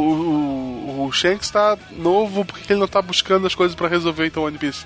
Tá lá sentado de boa brincando na ilha dele. Então, aí, tal, como eu falei, talvez o que eu acho é que não foi ele que herdou a determinação do Roger, sabe? Tipo, ele. Tanto que ele nem tem D no nome, né? Tipo, a profecia, por assim dizer, é que os Ds que lutarão contra os deuses e derrubarão eles. Então, assim, o Shanks provavelmente não conseguiria, entendeu? Tipo, ele desistiu porque ele não tem o D no nome, ele falou, não, beleza, então eu não vou desistir. Não, não, não, não, não. Eu acho que assim, que o que o Roger passou pra ele foi assim, não pra ele resolver o One Piece, mas pra ele procurar a pessoa certa pra isso, sabe? E tanto que, cara, começa o One Piece, o Shanks era muito forte. E ele apostou um braço na nova geração. Ele apostou muita coisa por um menino no Luffy, tipo, ele tava realmente acreditando muito nele. Isso é meio que estranho, sabe? Por ele ter acreditado tanto no Luffy logo de começo. Cara, isso faz pra mim o Shanks parecer tipo Snape. Tipo, ó, não, eu sei que tu quer ser, ser o bacana, tu quer chegar longe, mas na verdade tu vai proteger um garoto que vai ser melhor do que tu. E se o Ruffy falhar, tô fazendo um filho aqui. Não, cara, mas não é proteção. É, Tipo, se você for ver o que o Shanks representa pro Ruffy, o Ruffy só é um pirata por causa do Shanks. Tipo, ele é toda a determinação que o Ruffy inicial que o Ruffy teve é por causa do Shanks. Então, tipo, o Shanks tem um grande peso assim pro Ruffy. Isso foi uma missão, se o, o Roger passou isso pra o Shanks fazer, muito difícil que ele realizou muito bem, sabe? Tipo, ele é a determinação total do Ruffy. Nossa, cara, é muito furo. Ainda assim, é muito esquisito o Shanks ficar sentado esperando. É, porque ele não treinou o Luffy. Tá, esse cara vai ser o rei dos piratas. Vou treinar esse moleque. Não, fica aí. Deixou ele ser treinado pela vida, né? Não, e isso partindo do pressuposto que o Shanks sabe, né? O que é One Piece. Porque ele também pode não saber. Muitos pontos dessa teoria de unir os quatro mares são legais e interessantes, sabe? Mas ao mesmo tempo, eu acredito que talvez, quando vai partindo pra destrinchar a estratégia em detalhes, vai ficando estranha. Mas a ideia geral, eu acho que o que a gente, o que cabe pegar dessa teoria é a ideia geral, sabe? Porque a união dos quatro mares parece possível na- com a destruição da headline lá. E tem coisas que encaixam pra isso, entendeu? Apesar da, da gente saber que se isso acontecesse no mundo básico real que a gente conhece, seria o caos, né? Fudeu tudo. Sim, Hum. sim. Um Maremoto, Tsunami, enchente. Extinção é massa. É isso que eu ia falar, vocês estão falando que One Piece é- vai ser a Pangeia, vai tudo se abrir e vai virar os continentes. É. Não, não é um continente, é um mar. Os mares vão se juntar. Os mares se juntarão, mas não os continentes. Vai ser uma pangeia de mar, no caso, entendeu? E no meio pode ser o All Blue. É porque o- a Grand Line, ela é um grande caos, na verdade. Tipo, o Calm Belt, ele é, ele é um mar totalmente parado, e a Grand Line é o caos. Todo mundo sabe que se você entra na Grand Line, é um mar dos terrores ali. Na verdade, o mar não deveria ser assim, sabe? O mar deveria ser bom pra navegar em todos os lugares. Se você vai no Calm Belt, você fica parado. Então, quando fazer isso, vai se abrir tudo. Todo mundo vai conseguir navegar pra todos os lugares. Exatamente, aí não teria Grand Line, não teria Calm Belt. Tipo, tudo, todos os lugares poderiam ser explorados. Até a Nami poderia fazer os mapas certos dessa vez, sabe? É, Ela, ela teria que rasgar todos os mapas e recomeçar. É que ela não fez muitos mapas até agora, pra falar a verdade. Você não viu o quarto do Arlong, não? Sim, cara, mas, mas eu tô falando assim, tipo, mu- muitos lugares talvez nem seriam afetados por isso, sabe? Seriam. Todos os lugares seriam afetados. Todos seriam. Você não tá mexendo só com um oceano. Não, o que, a- o que afetaria seriam as rotas, né, cara? O mapa de uma ilha, o contorno é igual, mas as rotas seriam perdidas. Exatamente, afetaria as rotas. Até porque não existe rota correta na Grand Line, cara. Porque assim, afetaria tudo na ilha. Ia ter ilha que ia sumir do mapa, simplesmente. Ia ter ilha que ia aparecer, outra que ia sumir. Ia ser um caos total. Sumir, acho que não. Afetaria principalmente rotas, né, cara? Tipo, o problema da, da Grand Line é que não existe uma rota fixa, na verdade, né? A bússola não guia pro norte correto. Então, talvez a, a pessoa que vai navegar na- no Novo Mundo nem consiga ir de uma ilha pra outra da, da forma que a Nami foi. Segue reto e vai pra outra ilha, tá entendendo? Não, além de que, por exemplo, você chega na Grand Line, você tem várias rotas pra seguir. São oito rotas, se eu não me engano. Cada supernova seguiu uma das rotas. O Ruffy seguiu a mesma rota do Roger. Então, tipo, pra ela seguir as outras rotas das pessoas, ela teria que dar a volta na Grand Line de novo, aí seguir mais uma rota. Aí dar a volta de novo, seguir outra rota, entendeu? Isso é inviável. Então teria que ter uma maneira de a Grand Line acabar pra ela poder fazer os mapas e viajar pelo, pelo mundo. Mas se acabar com a Grand Line, esses trajetos não vão continuar existindo, ela vai ter que fazer todos do mesmo jeito? Não, porque aí a Grand Line não vai ser um caos, entendeu? Não vai ser um negócio assim, tipo, de várias correntezas que levam. Você pode navegar de uma ilha pra outra. Mas aí que tá, sabe? Uma coisa que que me inculca um pouco, porque assim, isso seria. representaria uma liberdade total. Sim,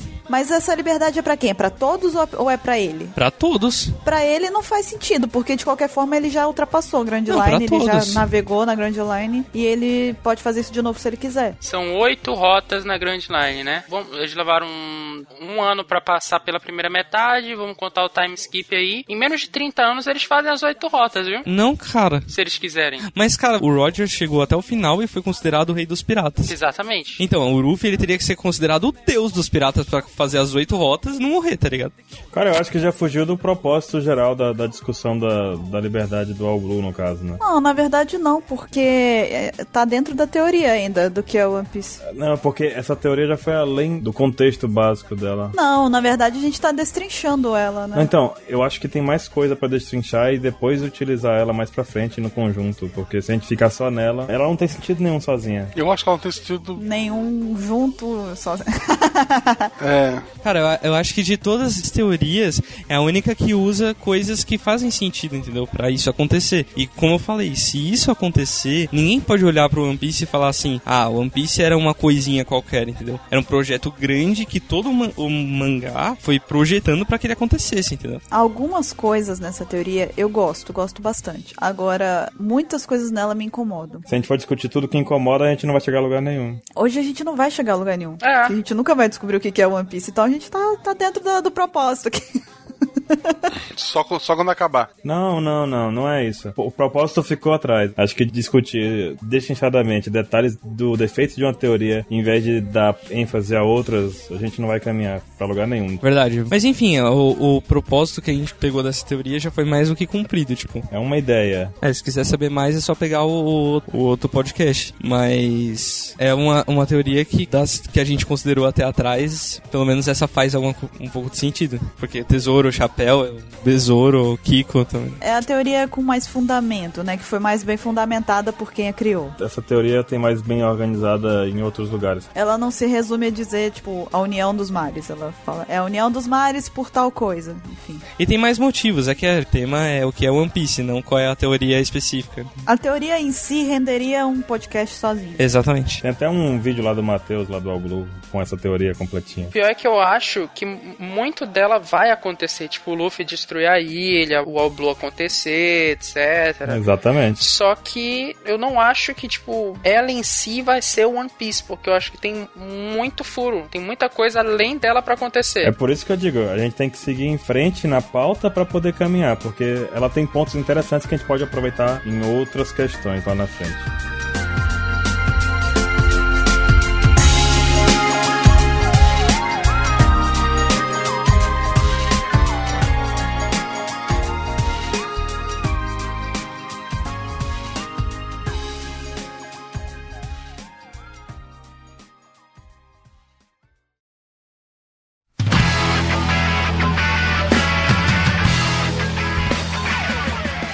De Diga a próxima, Baru. A próxima é mais maluca ainda, tipo, uma árvore onde nasce as Akumas no Mi. É isso que é One Piece. Essa teoria é tipo Yggdrasil, sei lá. Acabou aí quando Naruto acabou, né? Quando a- uma fruta renasceu ali, a gente, né? É, desde, aquela, desde o Caesar Claw lá que a gente viu como renasce uma fruta, a gente não sabe como ela surge, mas nós sabemos como elas são passadas, pelo menos, né? Uhum. Em teoria. Mas assim, a ideia seria que o One Piece é uma árvore de onde nascem as Akumas no Mi. No caso, algo que deu início ao caos da- dos poderes das Akumas no Mi no mundo de One Piece. Né? E esses poderes puderam afetar o mundo de várias formas. Que de fato afeta, né? Tipo, sabe por que, que pode não ser isso também? Para as pessoas que acreditam que o Bug sabe, por exemplo. Se o Bug soubesse que o One Piece é a árvore que, onde nasce a Akuma no Mi, ele tinha ido pra lá, tipo, em dois tempos. pra poder tomar posse dela e ganhar dinheiro vendendo a Akuma no Mi. Verdade. A não ser que a pessoa creia que ele não sabe, né? O que é. Mas se a pessoa acredita que o Bug sabe e que o One Piece é a árvore da Akuma no Mi, um dos dois ela vai ter que abrir mão, porque não faz sentido. E outra, o Flamengo tá fazendo Akuma no Mi artificial a rodo aí. O governo não ia estar em cima? É, ia estar em cima. O Vegapunk ia morar do lado da árvore, cara. Mas eu acho que o que quer que seja o One Piece, o governo tá em cima. Não, a questão não é essa. É porque se fosse isso, o governo estaria louco atrás do Flamengo. Eles já tinham derrubado aquilo. Bobear. Pestava, arrancava assim a raiz, levava embora, botava lá em Marijô. E a pergunta principal, quem disse que nasce em árvore, né? Eu entendi que é só a origem, né? Mas é bizarro, porque a gente- na verdade a gente não sabe. Tipo, vou usar uma analogia estranha. Naruto Não, não é Naruto. Não é Naruto. Eu sei. Naruto, cara. é válido, todos os poderes dos ninjas vêm de uma única fonte. A ideia dessa teoria é que todos os poderes da Akuma no Mi venham de uma única fonte também, entendeu? Seja uma árvore, seja uma caixa, um papel, sei lá. Tipo um rio. É, o que quer que seja, vem de uma única fonte. O que é estranho também. Eu acho que One Piece não vai ser isso, sabe? Tipo, é algo muito mais expressivo. Com certeza. Sim. Não, não vai ser isso, não. Não seria legal. O Oda não vai me decepcionar assim. Chegando alguém comendo uma Akuma no Mi e falar: Olha, eu tô comendo Akuma no Mi, mas Akuma no Mi não dá em árvore. Aí a gente já pode descartar a teoria. É. É, na brota do chão. É uma batata. A cenoura, você puxa assim, sai da terra. Batata no Mi. Batata, batata no Mi. Nossas opções estão ótimas aqui hoje. A próxima é coisa do Mr. 27. O quê? Então eu vou deixar com ele. O que, que é pra falar? Eu acho que ele foi embora, vocês sabem, né? Porque já tem um tempo que ele tá em silêncio. Eu acho que teve um momento em que ele já até foi embora. A gente tá aqui falando. Vai, 27. Do lance do, dos D?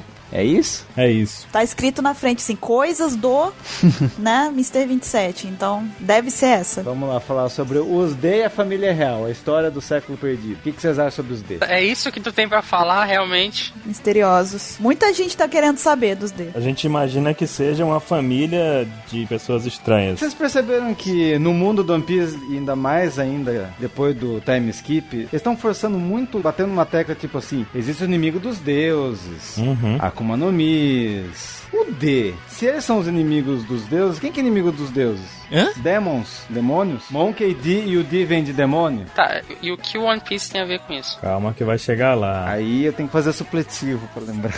É. Não, o que, que eu tenho que falar? Tá, tá, vamos lá, vamos lá. D vem de demônios, ok. E aí? Não, tá.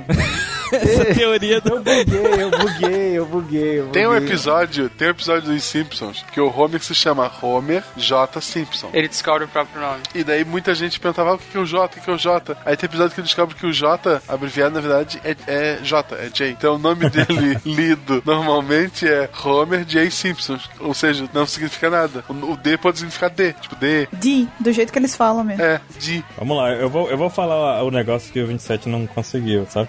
Não consigo. Supletivo, supletivo, não, mas... Supletivo. O negócio dos Ds aqui, a gente sabe que existe uma linhagem de D que varia de várias raças, entre várias raças e tudo mais. Sim. E tem-se a ideia de que existiam reinos antigos, inclusive os 20 reinos lá no Sim. que a gente tem conhecimento. Fundadores. Isso, e que no caso os D seriam a família real, a, su- a família suprema entre as famílias reais, sabe? Tipo a família governante das outras famílias. E daí existe a história do século perdido que está relacionada diretamente ao One Piece, possivelmente até o que a gente sabe, né? Existe uma relação entre o século perdido e o One Piece. Vocês concordam com isso ou discordam disso? Claro, isso aí eu acho que Sim. Vai. Sim. Certo. Sabendo disso, nós sabemos então que os D, levando em conta nesse pensamento de que existiam famílias reais antigas, que a ideia vem de que Laftel possa ser a terra onde a- essa família D vivia, entendeu? Então existe uma relação entre a família do, dos onde o- os Ds têm uma relação direta ao segredo do século perdido, que estaria relacionado diretamente ao que é ou o que foi One Piece. Eu acho que é isso. Quer dizer, eu acho mais ou menos isso. Eu acho o seguinte: é, quando o, o Clover foi falar o nome do reino perdido lá, que ele tomou a bala, morreu, ele ia falar Laftel. Eu também acho isso. Acho que a maioria das pessoas acha isso também. Do... Ah, era isso. Era isso. é que eu comecei a brisar. É que sempre surge a teoria na hora que a gente fala no caso, surge essa teoria e esqueci a outra. Pois é, ele ia falar Laftel.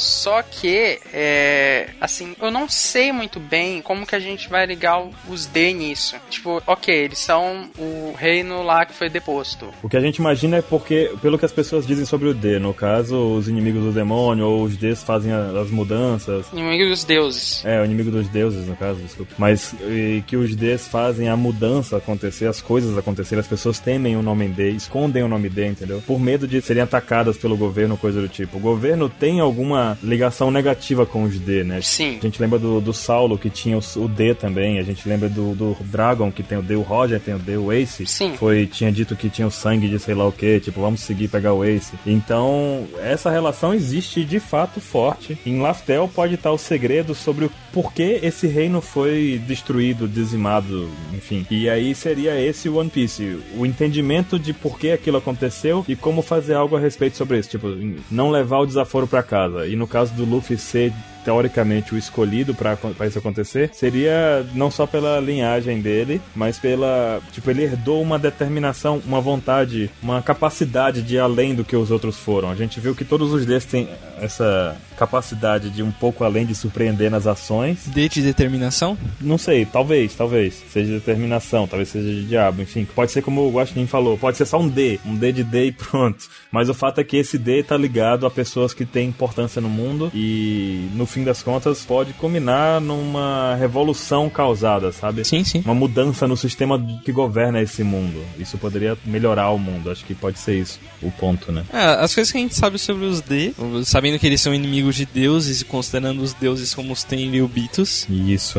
seria mais ou menos essa, essa linha de raciocínio, né? Os Isso, Tenryubitos seriam parte do, do reino, dos reinos que se juntaram pra derrotar o reino antigo, né? E o reino antigo ele se fragmentou, por assim dizer, nos D e a ponta virou, por assim dizer, né? Antes o reino antigo era o maioral, os outros lutavam contra ele, agora é o contrário. Pelo jeito, juntaram vários reinos pra derrotar um reino só, né? Então foi tipo Power Ranger, sabe? Junta cinco, faz Megazord e derrota. O que eu fico pensando assim é tipo, por que que eles fariam isso, sabe? É como a gente discutiu isso num, num cast secreto anterior, que não foi ao ar, a gente chegou a essa mesma discussão.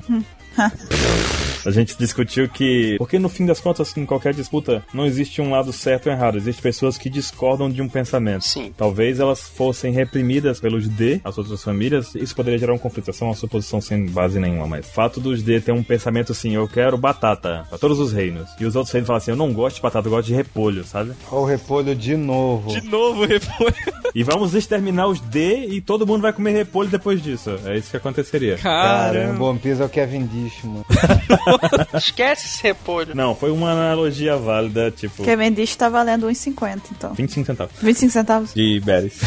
No caso, o que quer dizer, tipo, um- qualquer divergência entre os reinos antigos que governavam e o D, que eram, no caso, alguém com poder de decisão maior, tinha 20, 51% daquela empresa, sabe? Então, criaram um golpe pra tirar os Ds do comando. Simples assim. Ou os Ds iam executar um plano, talvez fosse o plano dos, de unir os mares, por exemplo. E eles falaram, não, unir os mares, pra quê? Vamos acabar com os, ami- com os D, entendeu? Tudo isso pode ser suposição. Todas as teorias que a gente discutiu anteriormente pode estar relacionada com os D. Sim, dando uma relacionada nesse negócio do- dos mares e dos reinos, já que a gente tá falando, tipo, com os mares unidos, provavelmente o que esse reino antigo tava querendo era uma, uma melhor rota pra se expandir, sabe? Pra fazer com que o reino ficasse maior ainda. Talvez esses outros reinos se sentiram intimidados e por isso que é, cortaram esse projeto, por assim dizer, sabe? É, até que os Cenobitas não querem se misturar com as pessoas, né? Ou você é escravo ou você tá morto, né? Pros Cenobitas. Sim, e talvez Alabasta provavelmente era, era o único reino que era a favor disso, sabe? Que ele é o único que não se uniu aos outros reinos. Os Tenryubitos existem depois da queda do reino. Exatamente, foi feito depois da união dos reinos, mas antes de se chamarem Tenryubitos, entendeu? Ah, então já tinha esse,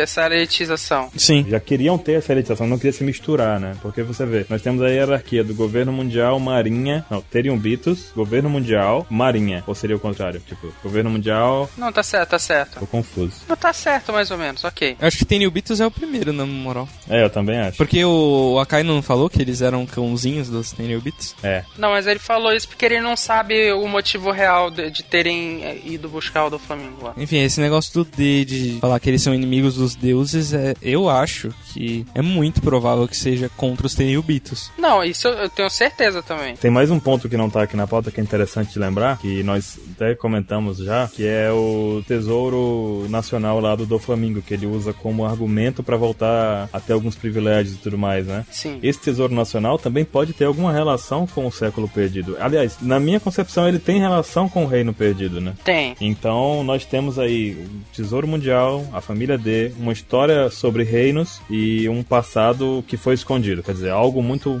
cretino aconteceu que está sendo escondido, por isso que o O'Hara deixou de existir. Enfim, é, dá pra juntar essa teoria, essa parte da teoria, com várias partes de outras. Tirando a parte do chapéu do Roger, da festa junina infinita. Até pode entrar, né? Vai que Lifetel era. Tem aquela parte também do, do Oz que falam, né? Da raça do Oz. lá. Ah, é verdade. O que, que você diz? Diz. Pode ser. O quê? Não, mas assim, é, tipo, eu, eu fico pensando assim, é porque eu não sei se eu tive essa impressão, e foi só eu. Quando, naquele diálogo do Rei Lee, que ele tá discutindo lá o que que é One Piece e tal, Século Perdido, ele vira pra Robin, ele fala quase com decepção na voz, assim, ele fala, tipo, se você souber a minha versão da história, você não vai poder fazer nada. Então vá buscar a tua versão, que talvez tu chegue numa conclusão diferente da nossa. É esse o ponto. Então, parece que ele se decepcionou com o que ele descobriu. Sim, possivelmente por não poder fazer nada a respeito, né? Porque. Ou possivelmente porque ele buscava um final feliz e ele descobriu que não era isso. Mas é, então, a situação inteira já é cretina, se você pensar bem. No caso, não adiantava o Roger. Não, não, não, mas o que eu digo, o- não vai ter final feliz se um reino foi deposto. Exatamente. Mas o que eu digo assim, e se esse reino, ele era o vilão? Foi por isso que naquela hora eu falei que o certo e o errado é um conceito muito abstrato. A gente não tem como dizer exatamente, né? É Exatamente. porque se você pegar pelos olhos da marinha e do governo que estava sendo ameaçado, pra eles os vilões eram o reino antigo. Sim, exatamente. E pro reino antigo era o governo que queria parar eles. Então, na verdade, é coisa de perspectiva mesmo. É, porque no- a gente até vê que em One Piece o Oda sempre trabalha isso. Não existe o lado bom, não existe o lado mal, todo mundo tem um pouco de cada coisa. Não, mas quem que falou isso? Quem que falou esse lance? Quem que ganha é o vencedor? Não, tipo, quem ganha? Porra, Ah, parabéns. Quem ganha é a justiça. E quem perde é o derrotado. Perdedor é o que perde. D de derrotado, né? É. Pasmem, né? É o próprio do Flamengo, porque ele sabe a história do que quem ganha é a justiça. Na verdade, é quem ganha conta a história. É, exatamente isso. A história é contada pelo vencedor. E então, é o, go- o governo mundial que conta a história. Eu não tinha pensado nisso, que é o do Flamengo que fala isso. Então ele deve saber alguma coisa. Ele sabe pelo, pelo Tesouro Nacional que ele descobriu de alguma forma lá, né? Eu acho que todos os tenrubitos compartilham dessa informação. Mas pra eles é tipo, meh, tipo, sabe? Tanto faz. É. Mas o do Flamengo fez um trato. E eles não estão soltos no mundo igual o do Flamengo. Eles não são rebeldes como o do Flamengo foi, entendeu? E eles entendem que o governo mundial e a marinha estão no controle do mundo. Então não há com que se preocupar, já que eles estão no controle do mundo, sabe? Vamos curtir a vida aqui dando uma chicotada nos escravos, sabe? Tá, e o- o One Piece seria o quê, então? Seria, tipo, essa história? A história dele, desses D aí. É, seria a história e uma forma de reverter a situação, talvez pra deixar o mundo mais pacífico. É, porque se for só a história, fica esquisito. Porque senão, por que, que o Roger não fez nada com isso, sabe? Por isso que eu falei mais cedo sobre a gente pegar um- as partes direitas das teorias que a gente falou antes. No caso, isso poderia ter relação com a criação das armas lendárias, inclusive. As armas lendárias podem ser criadas para poder destruir o reino ou para combater o reino, entendeu? Podem ter sido criadas pelo reino e usadas contra eles. Exatamente. Então, a gente tem que pensar no caso como sendo o final de One Piece e relacionar tudo isso que a gente falou, em vez de destrinchar uma só, unir um pouco de cada uma que que vai criando uma, uma liga, vai criando um sentido na coisa. ワンピースは E a gente tá aqui discutindo a respeito do século perdido, dos D, etc., tentando envolver de alguma forma com Laftel e tudo mais, mas afinal de contas, o que, que vocês acham que é Laftel? O que que pode ser que tá lá, enfim? O que, que se é uma ilha mesmo, se, se não é, enfim. O que, que vocês acham? Então, se eu fosse te falar o que é Laftel, Eu teria que te matar. Mas eu acho que assim, vai ser a sede, ou a capital, ou até o reino inteiro que caiu. Sim. O reino do século perdido. Ok. Agora, o que que eu acho que vai ter lá, além disso? Primeiro que eu acho que eram eles que tinham o controle do, do sei lá, qual é a matéria-prima do Poneglyph. Eu acho que eram eles. Só deles terem acesso, controle de um material que é, em teoria, indestrutível, já dá a eles uma enorme vantagem e um enorme motivo pra você atacar aquele reino. Então, o que eu acho é que lá vai estar as ruínas desse reino, vai estar uma série de poneglyphos incompletos ali, tipo que eles estavam em produção ou coisa assim, estavam escrevendo lá, talhando, sei lá como é que eles fazem. O Luffy vai chegar lá e quando ele chegar lá, ele vai perceber que tipo, primeiro que a Robin vai co- concluir o sonho dela lá, né, que ela vai encontrar tipo todas as informações que ela precisa vai estar lá mais ou menos. E o Luffy vai vai identificar que a jornada dele tem um motivo maior, que no caso vai ser meio que reviver esse reino ou trazer de volta o que esse reino tentava fazer, que talvez seria espalhar informação, espalhar história, e aí envolve isso de unir o- os quatro rei- o- os quatro mares e tal. Uma coisa interessante, Caio, é que a gente vê no Luffy um exemplo, um modelo dos D. Tipo, parece que todo mundo que conhece os D e vê o Luffy pensa assim, olha, parece que aquele garoto tem o que é preciso, sabe? Eu tenho o que era, o que tinha nos D. E o que a gente vê do Luffy é que ele ajuda as pessoas, ele se incomoda quando alguém tá sendo injustiçado, né? Ele interfere, ele age, ele age de acordo, entendeu? Então se esse for o exemplo da civilização que vivia lá, seria uma boa civilização, né? Sim. Eu acho o seguinte, o Caio disse sobre seu, o, ter ali os- o resto, né, da civilização, enfim, o material, a matéria-prima do Poneglyph. Eu já acho que Laftel é o reino antigo, mas ele não é o resto do reino antigo, ele é o reino antigo ainda existente sabe? Eu acho que a Marinha, o governo, né? Na verdade, tá mais é uma atitude do governo. De certa forma, tomou conta desse reino antigo, tomou posse dele, né? E eles. Como eles apagaram da história toda a existência do reino antigo, como você pode apagar da história um, um reino sem destruir ele? Você muda o nome dele. Você diz que você destruiu. Ah, eu destruí. O reino antigo, ele não existe mais e é isso aí, beleza. Tem uma ilha aqui perto chamada Laftel, que na verdade é o reino antigo e ninguém sabe. E a gente tá mandando lá. E eu acho que ou One Piece, não sei o que é One Piece, mas eu acho que ou One Piece está intimamente atrelado a este reino e o governo tá fazendo uso disso ou tá protegendo isso, escondendo o século perdido, sendo que na verdade o século perdido tá ali do lado deles o tempo inteiro, mas ninguém chega ali, as poucas pessoas que chegaram não conseguiram fazer nada por motivos de, sei lá, às vezes a segurança lá é muito forte, as informações precisam, requerem, por exemplo, as armas lendárias, eles não tinham acesso, não tinham tempo, enfim, mas creio fielmente, assim, acredito muito que Laftel é o século perdido. É o século perdido não, é o, é o reino antigo. Não, é o século perdido. É o, o reino antigo. Eu acredito que ele ainda está ativo. Acredito que é capaz de terem pessoas ali, de repente, tem ali a marinha. a- Pô, eu tô com a marinha na cabeça, mas não é a marinha. O governo, às vezes, fez lá, instalou uma, um centro de pesquisas ali, entendeu? Pra estudar o reino, pra tentar descobrir aqueles poneglyphs que tem lá também, a matéria que tem lá. Enfim, eu, eu acredito que tá ali o tempo inteiro e ninguém. Todo mundo tá achando que acabou, que não existe mais, enfim. Eu acho que é uma grande mentira do, do governo.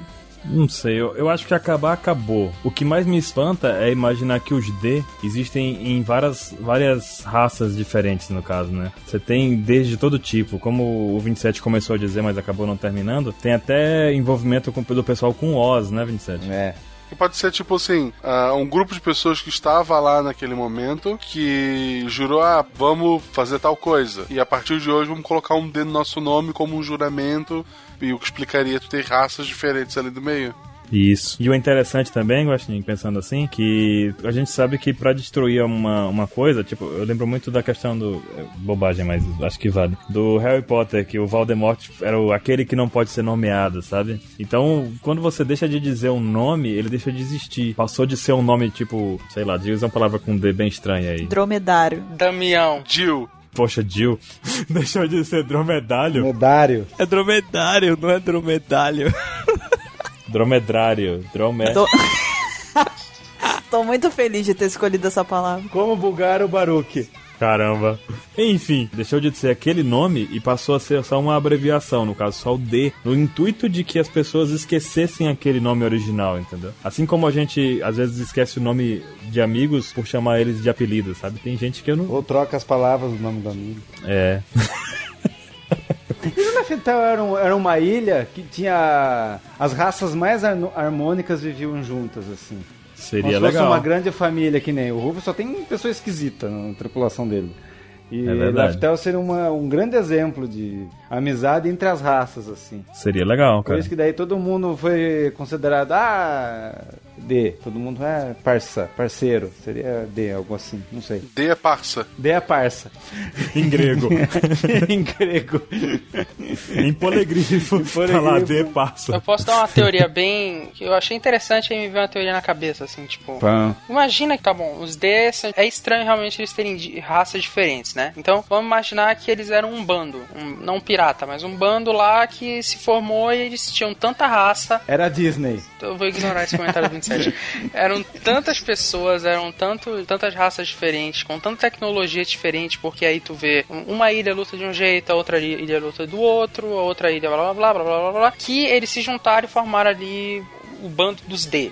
Formaram ali um grupo D. E aí eles, por algum motivo, eles se tornaram opositores aos aqueles 20 reinos, ok? E aí, esses Ds, eles estão sempre anexando novas pessoas ali, novas raças, não sei o quê. E alguém que assumiu esses Ds, o o D no nome, traiu eles. E no momento que traiu, deu, sei lá, o que foi necessário para os 20 reinos assumirem. Tipo, fez o- igual como aquele cara lá, o Squardo, Contou a entrada secreta do castelo, né? Tipo. é, exatamente. Então, eles conseguiram lá derrubar os D. Isso explicaria até a decepção do Reiri, sabe? Isso explicaria ele ter, tipo, poxa, ao ao mesmo tempo que a gente tá em busca de um D, um D foi capaz de fazer isso. Isso explicaria também o Barba Negra, que ele seria um D também, mas ele teria seria é, herança desses Ds que foram corruptos ou assim, pô, não sei, entendeu? Ele seria um reino, ele seria um bando ali, e que esse reino se fragmentou e abriu espaço para os outros 20 reinos assumirem. Eu consegui me fazer entender? Conseguiu. E aquele lance lá do, gran- do casal lá do Joy Boy com a, pri- com a primeira princesa.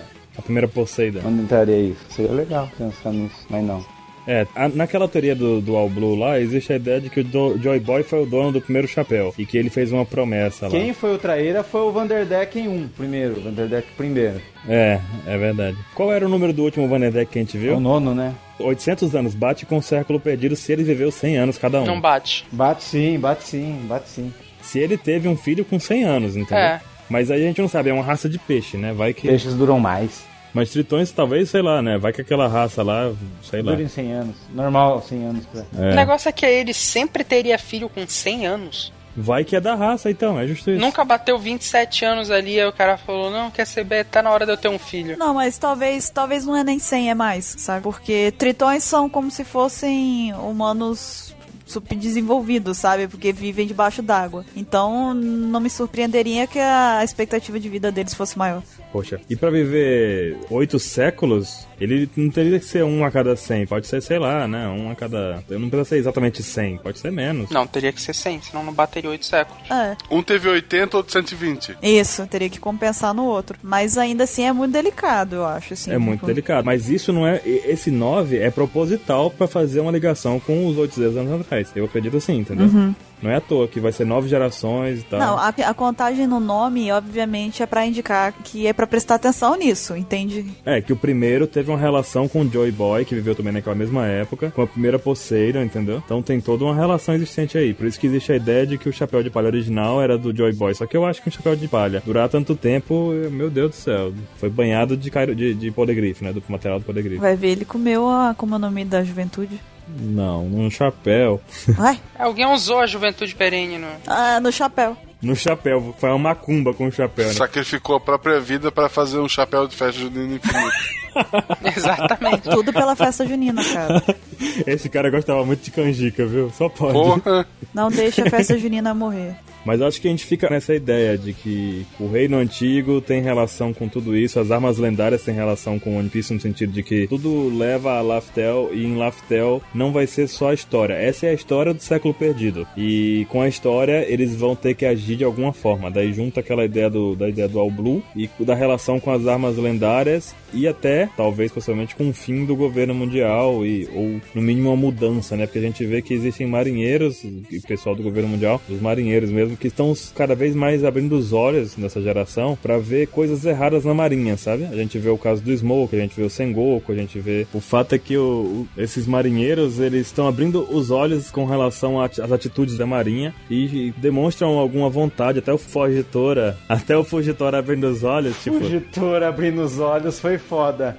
na intenção de querer mudar ou, ou ir contra o próprio Marinha e governo mundial, entendeu? Então, querendo ou não, eles deixam de ser inimigos e passam a ser aliado de uma reformulação do governo, por assim dizer. É, e você, Guaxinim, o que que você acha? Eu acho que vai ter um pouco de ouro, vai ter um pouquinho daquilo que a gente disse que não, não é, mas vai ter um pouco de, de muitas coisas, porque o Roger deve ter reunido uma infinidade de objetos nas aventuras, né? Coisas às vezes que só vai ter valor pra quem gosta de, de aventura, o Luffy gosta de bastante coisa maluca. Mas eu acho que é informação sobre o que foi o, o século perdido. Acho que tem a ver com tudo que vocês falaram também, né? De, de ser ah, muito mais do que vai ter um pouco de tudo, vai ter a sala do tesouro, isso e aquilo, vai mostrar, mas vai ter informação e eu acho que não vai ser o final do One Piece. Lá eles vão conseguir reunir tudo que eles precisam de arma, de, de quem é o verdadeiro vilão e dali eles vão partir pra uma aventura final. Eu também acho isso. Laftel não vai ser. o- Chegamos em Laftel, acabou. Isso, aí o Luffy mergulha como de patinhas no- nas moedinhas e acabou. É. Não, eu acho que sim, lá vai dar tudo que eles precisam, tipo dinheiro, arma, conhecimento, tudo que eles precisam para se preparar para a verdadeira guerra em si ou para enfrentar o verdadeiro vilão, para ir, sabe, pro momento final. É isso que, que meio que eu quis indicar quando eu disse que acho que Laftel seria o século perdido ainda ativo, sabe? Porque eu acredito que ele ainda estando existente, não apenas reduzido a escombros, eu acredito que lá vai ter todas as coisas que são chave para unir o que foi deixado antes na história e dali ser percebido que para alcançar o One Piece eh, não é tão simples assim, não é só chegar lá, entendeu? Então eu acredito que es- é pra pra poder. Seria o ponto culminante da história. Sabe, deve ter, sei lá, uma espada muito foda que o Zoro pegue, um lugar onde tu realmente encontre peixe em todos os lugares do mundo, sabe, pequenas realizações para cada um deles, mas que não é o ponto final. É isso mesmo, eu concordo com esse pensamento. Engraçado que eu só falo pra falar daquela teoria, né? Mas isso daí meio que se encaixa, sabe? Porque, tipo, provavelmente Laftel vai ser onde tem o ulti- os últimos poneglyphs, assim, por assim dizer, que vão revelar a história para os Mugiwaras. E se for isso mesmo, se eles a partir dali souberem o que é One Piece, aí eles têm que correr atrás pra resolver isso. Então realmente não é o final, sabe? ワンピースは実在する A última aqui que a gente separou na lista antes da gente partir para as nossas próprias teorias, tem pessoas que acreditam que o One Piece seria ah, uma coisa meio Miss Universo, né? Tipo a paz mundial. Isso seria devido a um trocadilho com o próprio nome One Piece, que pessoas modificam algumas letras e o, s- o sonoro é o mesmo que o One Piece, mas na verdade seria One de Vencer. vencer, né? E Piece de paz. Então seria a paz vencendo a Venceu a paz. a vitória da paz. No fim, seria isso, né? Após a luta final, talvez seja esse o, o que eles conquistariam. né? Cara, eu acho que isso é uma coisa, é um conceito muito superestimado, sabe? Porque É muito clichê também, né? todo mundo sabe que a paz mundial não é alcançável. Tipo, você não pode alcançar a paz mundial porque ser humano não consegue conviver sem entrar em conflito. Então, Nem Tritão. Nem no Face a gente consegue. A não ser que se você vê Code Geass aí. Mas aí então, pelo fato de você não conseguir, não impede você de buscar isso. E no caso que a gente até conversou de, de Laftel partir para uma, uma definição, uma batalha definitiva aqui. E essa batalha, a intenção dela é mudar algo que talvez fosse o sistema, como eu tô dizendo faz algum- algumas vezes já, mas essa mudança do sistema poderia trazer alguma paz, sabe? mas eu ainda acho que não, porque ela não é alcançável, mas aí mesmo assim as pessoas podem buscar. OK. Aí beleza, o Luffy encontra, ah, é a paz mundial, mas eu não posso alcançá-la, vou passar pra próxima geração, vai ficar pra sempre. Não, mas não é que ela seja paz mundial, tipo, vou pegar aqui a paz mundial, abrir a caixinha e pum, sabe? É que é uma demonstração, uma mudança que pode gerar um tempo de calmaria, tá entendendo? Um período de melhora. Pra isso seria acabar com o governo, né? Com pirata, porque tem muito pirata babaca também. Também. Exatamente, tem muito pirata cretina. E com todo mundo. Exatamente. Esse que é o problema.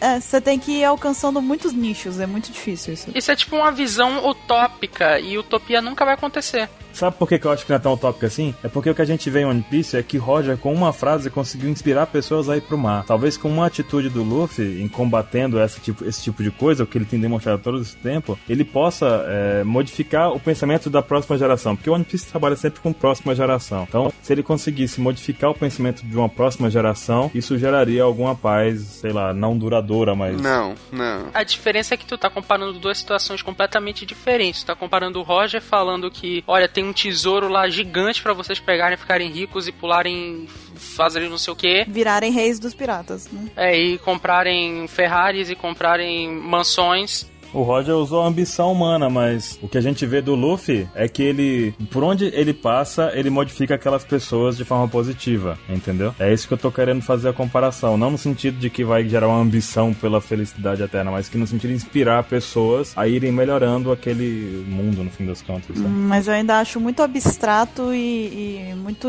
inalcançável, assim. É abstrato mesmo, é abstrato e inalcançável Então mesmo. não faz sentido ser isso, sabe? Porque ia ser muita sacanagem ser isso. Não faz sentido. É como eu disse aquela outra coisa. Não faz sentido se você pegar um único ponto e alfinetar assim. Puf, é isso aqui. Não, não, o conceito em si não, não vale pra mim. O conceito em si tá errado. Mas, tipo, é o que eu tô dizendo. Se você pegar um conceito, paz mundial, é aquilo é o One Piece, eu concordo que tá sem sentido. Mas se você juntar isso no pacote todo da coisa, em que no final vai chegar alguma paz, vai existir, a paz vai vencer de alguma forma, sabe? É isso que eu tô dizendo. Não tem que ser a- abrir a caixa e subir o purpurina com paz mundial, sabe? Com Não, paz. mas eu não tô dizendo que é uma caixa e nem que. Eu sei que você tá usando a- uma metáfora, mas eu não tô querendo dizer que também é assim, não instalar de dedo. Eu tô dizendo que, independente do Luffy tocar pessoas e modificar o pensamento delas, isso acontece nas pequenos nichos, mas ele, cara, não tem como ele convencer a todos, ele mudar a todos, sabe? Por exemplo, ele mesmo. Ele não mudou do Flamengo, entende? Ele não consegue mudar todo mundo assim, ele consegue mudar as pessoas que ele muda a vida, que ele se envolve, etc. Ah. Acho que o Ruby vai fazer o Doflamingo ajudar ele. Ah, mas eu acho que não vai. Duvido muito, duvido muito. Vai, o Doflamingo tá o caos. Não, não, não, não, não, não. Duvido muito. Se fizer isso, o do Flamengo cai no meu conceito. Escrevam. Não que ele vai ajudar o Ruffy. Qual é o objetivo do Flamingo, não Piece? Matar todo mundo. Caos contra o governo. Aí depois ele vai matar todo mundo. Ah, daí depois fica na dele. O que eu tô dizendo não é que o Luffy faça o Doflamingo virar bom, é que ele vai inspirar pessoas a combater o Doflamingo, tá entendendo? O grande poder do Luffy é juntar pessoas, né? É, exatamente, é o que eu tô dizendo. Não é pra. Não, vai, vai trazer a paz, todo mundo vai ficar bonzinho. Não, mas vai ter pessoas dispostas a combaterem aqueles que estão fazendo mal, entendeu? Esse é o tipo de, de inspiração que você pode Sim, dar. só que aí se tu cria um combate, tu já tá criando. Não é paz mais. Já é o oposto da paz. Não necessariamente, né? A Madre Teresa de Calcutá tá aí pra dizer que. Não tá mais. Não tá mais. Mas tem gente que diz, como eu tô dizendo, tipo, o legado, entendeu? O pensamento, a ideia, ela continua. Mas é claro, não vai ser o One Piece, não vai ser como eu disse, não vai ser uma paz imediata nem duradoura. Tipo, pode ser um ciclo, um período de É um calmaria. tesouro muito perecível. É. Mas é o que eu tô dizendo, ele não é o único tesouro de tudo, não é o único resultado, é uma consequência no final das contas de tudo. né? ah, mas então ele não é One Piece. Então ele não é One Piece. Foi o que eu acabei de dizer. O que eu tô dizendo esse tempo todo, quando vocês ouvirem a gravação, vocês vão ver. Mas você não está se fazendo compreender. É, Eu tô, mas é porque, né, vocês estão dispostos a me fazer falar alguma coisa que. Não, eu tô disposta a te entender, mas eu não estou te entendendo. Todo tempo eu tô dizendo, não é uma caixinha mágica que vai solucionar, não é aquilo, é o que vai ser consequência e tudo mais. Enfim, One Piece não é o tesouro que a gente quer, é o tesouro que a gente precisa. foi bonita a frase, gostei. Não, é, é assim, não, mas paz é bobagem. É bobagem, concordo. ワンピースは実在する E Então, agora que a gente passou aí pelas teorias que a gente já viu pela internet, algumas delas existem inúmeras, mas algumas que a gente recolheu aqui pra debater no podcast, agora chegou a hora da gente dar as nossas opiniões do que, que a gente acredita que pode ser One Piece, né? E eu acho que a pessoa mais indicada pra começar ah, lá vem. esse, esse debate é o Mr. 27. Por quê? Eu vou sacanear ele, porque ele tá no final da lista aqui. aqui. Eu sei que ele não tá esperando. Aí ele já vai falar a mesma coisa. Eu? Eu sei porque ele mudou, entendeu? Ele era o primeiro. Ele acha que eu, eu leio a pauta, sabe, 27? Eu não sou igual a você. Fui eu que organizei, então assim, né? Hum. Diga-nos. Eu tenho que começar de novo. O que, que eu acho que é One Piece? O que, que você acha que é o One Piece? Eu acho que é isso. vai ser a história com o que o objetivo de todo mundo. O se sentir bem de todo mundo e ter realizado a parte do que eles querem. Então é a realização pessoal. Realização pessoal com a história do que aconteceu no século perdido. Ok. Ninguém vai discutir comigo. Eu ia te perguntar por que, que então o Ray Lee e o Roger não puderam fazer nada com isso. Porque eles precisavam das três armas lendárias, que ninguém sabe onde tá. Mas pra quê? Pra resolver a parada. Pra realizar o meu sonho da Nami de desenhar todos os mapas, precisa dar uma lendária. É a realização pessoal da Nami, então, One Piece. e do All Blue do Sandy. Baruque, você. Eu acho que nem todos os sonhos são o objetivo, são consequências que vão acontecer, sabe? Concordo.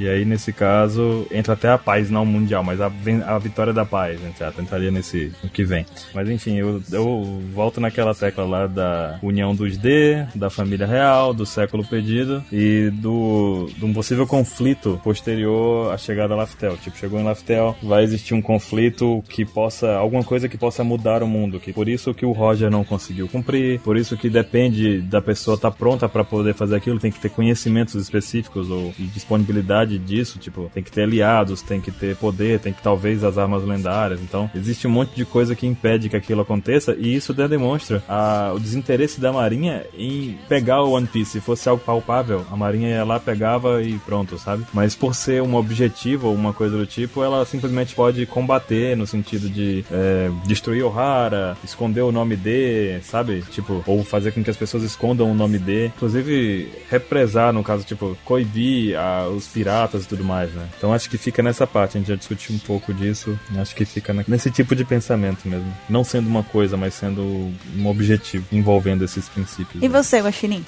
Então, como eu falei ali no Laftel, vai ser um lugar com dinheiro, com armas, carne, carne, tipo um mini paraíso, sabe? Canjica. É, é um lugar para descansar e se preparar para algo maior. Info- é, informação suficiente para mostrar assim, ó, o problema que a gente tem no mundo hoje é isso. Ou tais pessoas, ou, tal, ou tais grupos, sabe? Que dá um subsídio pro grupo seguir adiante. Seria um, um mini paraíso, eu acho. Você sabe que des- esse acúmulo de coisas que você diz até que remete ao discurso do Roger, né? Sim, tudo que eu encontrei eu deixei lá, né? No dia do que ele foi é, executado, que ele fala fama, riqueza, poder, né? Uhum. Então pode ser que esse local aí tenha tudo isso, né? Seja um acúmulo disso tudo. Sim, um santuário dele. Um santuário. Bom, eu acho que o One Piece é, na verdade, um objetivo a ser alcançado. Eu acredito que Laftel, como já extensivamente aqui, né? Eu acho que é o reino antigo lá e ele é ainda ativo. E eu acredito que o Roger disse que deixou lá porque lá é onde a pessoa que é capaz, não só capaz de chegar até lá, mas capaz de compreender, por exemplo, po- os poneglyphs, que obviamente tem lá vários. Lá a pessoa vai ter como se fosse a última pista, a última dica sobre o próximo passo que ela precisa dar para conseguir o One Piece, ou, ou realizar o One Piece, né? Dependendo do que quer que ele for. E eu acho que isso daí justificaria o fato de o, o Roger não ter tempo para isso, não estar preparado no momento, enfim, para poder fazer uso dessa informação que ele adquiriu lá. Também, claro, porque acredito que isso vai envolver todas as outras coisas que foram deixadas como pontas soltas na história, como as, as armas lendárias, o Joy Boy, Século Perdido, enfim. E, e eu acho que, resumidamente, é, a pessoa chegaria lá, teria a informação, tipo, ali você adquire um objetivo que você precisa cumprir, ou se você quiser, lógico, né? Aparece uma nova quest. Isso, seria a Final Quest, né? E aí, através disso, se concluindo este objetivo, você atingiria o One Piece. Eu acredito que seja isso. Eu não sei o que é o objetivo, mas eu imagino que ele seja um objetivo, uma coisa a ser cumprida.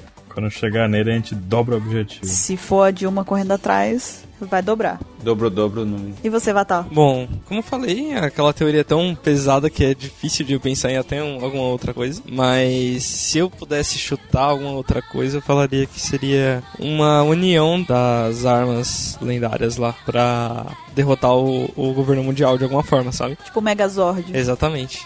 Mas seria mais ou menos uma união, não delas em si, porque, tipo, a Shira Roche, por exemplo, ela é uma arma, mas ela é uma pessoa, mas dos poderes poderes delas pra atingir alguma coisa. Então seria mais ou menos isso, One Piece. A junção da força das armas. Eu acho que tem alguma relação com o fato de One Piece ser a junção de algumas coisas, sabe? Pra fazer sentido no nome, mas não sei.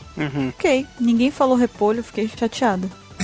Você quer repolho? Eu quero comida, né? Se fosse pra eu desejar uma comida pra seu tesouro, não seria o repolho. Vai por mim. Eu ia pensar numa coisa um pouco, né, mais saborosa e tal. Você vai falar Laftel, país do bacon. Pizza. Pizza, né, um rodízio de pizza, de repente, um rodízio eterno, quem sabe. Bem, essas foram as nossas teorias, foram as nossas ponderações a respeito do que que a gente acha que é One Piece. A gente discutiu também teorias que vocês devem bem conhecer da internet. Trouxemos também algumas informações, as poucas informações que nós temos através do mangá e do anime. E agora é a vez de você que está escutando o Apex Cash de mandar um e-mail pra gente, deixar um comentário dizendo o que, que você acha que é One Piece. Compartilhe com a gente e dê a sua opinião, nós queremos saber também. Queria deixar aqui o meu agradecimento pro Marcelo Guaxinim por estar aqui mais uma vez com a gente. É sempre uma honra ter você aqui. A honra é minha gravar com vocês. É, é um podcast que eu sempre falo, que eu gosto muito de estar ouvindo, que eu gosto muito de estar participando e só tenho a agradecer. Eu queria também deixar aqui a recomendação, recomendação pessoal não só minha, do Baruque, do Mr. Caio, vários membros do Apex Cash que escutam o SciCast, a gente deixa aqui uma forte recomendação para que vocês conheçam. Eu vou deixar o link do SciCast aqui na descrição do Apex Cash. O Guaxinim vai saber falar melhor do que eu sobre o SciCast. Guaxinim, se você quiser dar um resuminho aqui de como que é o podcast, a proposta. O SciCast é um podcast de ciência sem ser chato. A gente faz brincadeira, a gente ri, mas passa um pouco de informação. Então acho que vale a pena estar conferindo lá. Tem canjica lá? Em julho. Ó, eu faço uma votação pra um SciCast sobre festa junina, hein? História da festa junina e tal. A gente chega lá, invoca o Luffy. Toda a química. Toda a química que envolve a festa junina. Caramba. Tem vários alquimistas por trás disso daí. A física de se pescar o peixinho. Caramba. Olha aí. A biologia por trás dos, dos peixinhos de papel. Do pé do moleque. Ok. Bom, então fica aqui a nossa indicação, o nosso abraço e a gente se vê na semana que vem. Até lá, pessoal. Até mais. Até lá. Falou! Bye bye. Falou. Espero que o áudio da Bururu tenha saído. Eu também.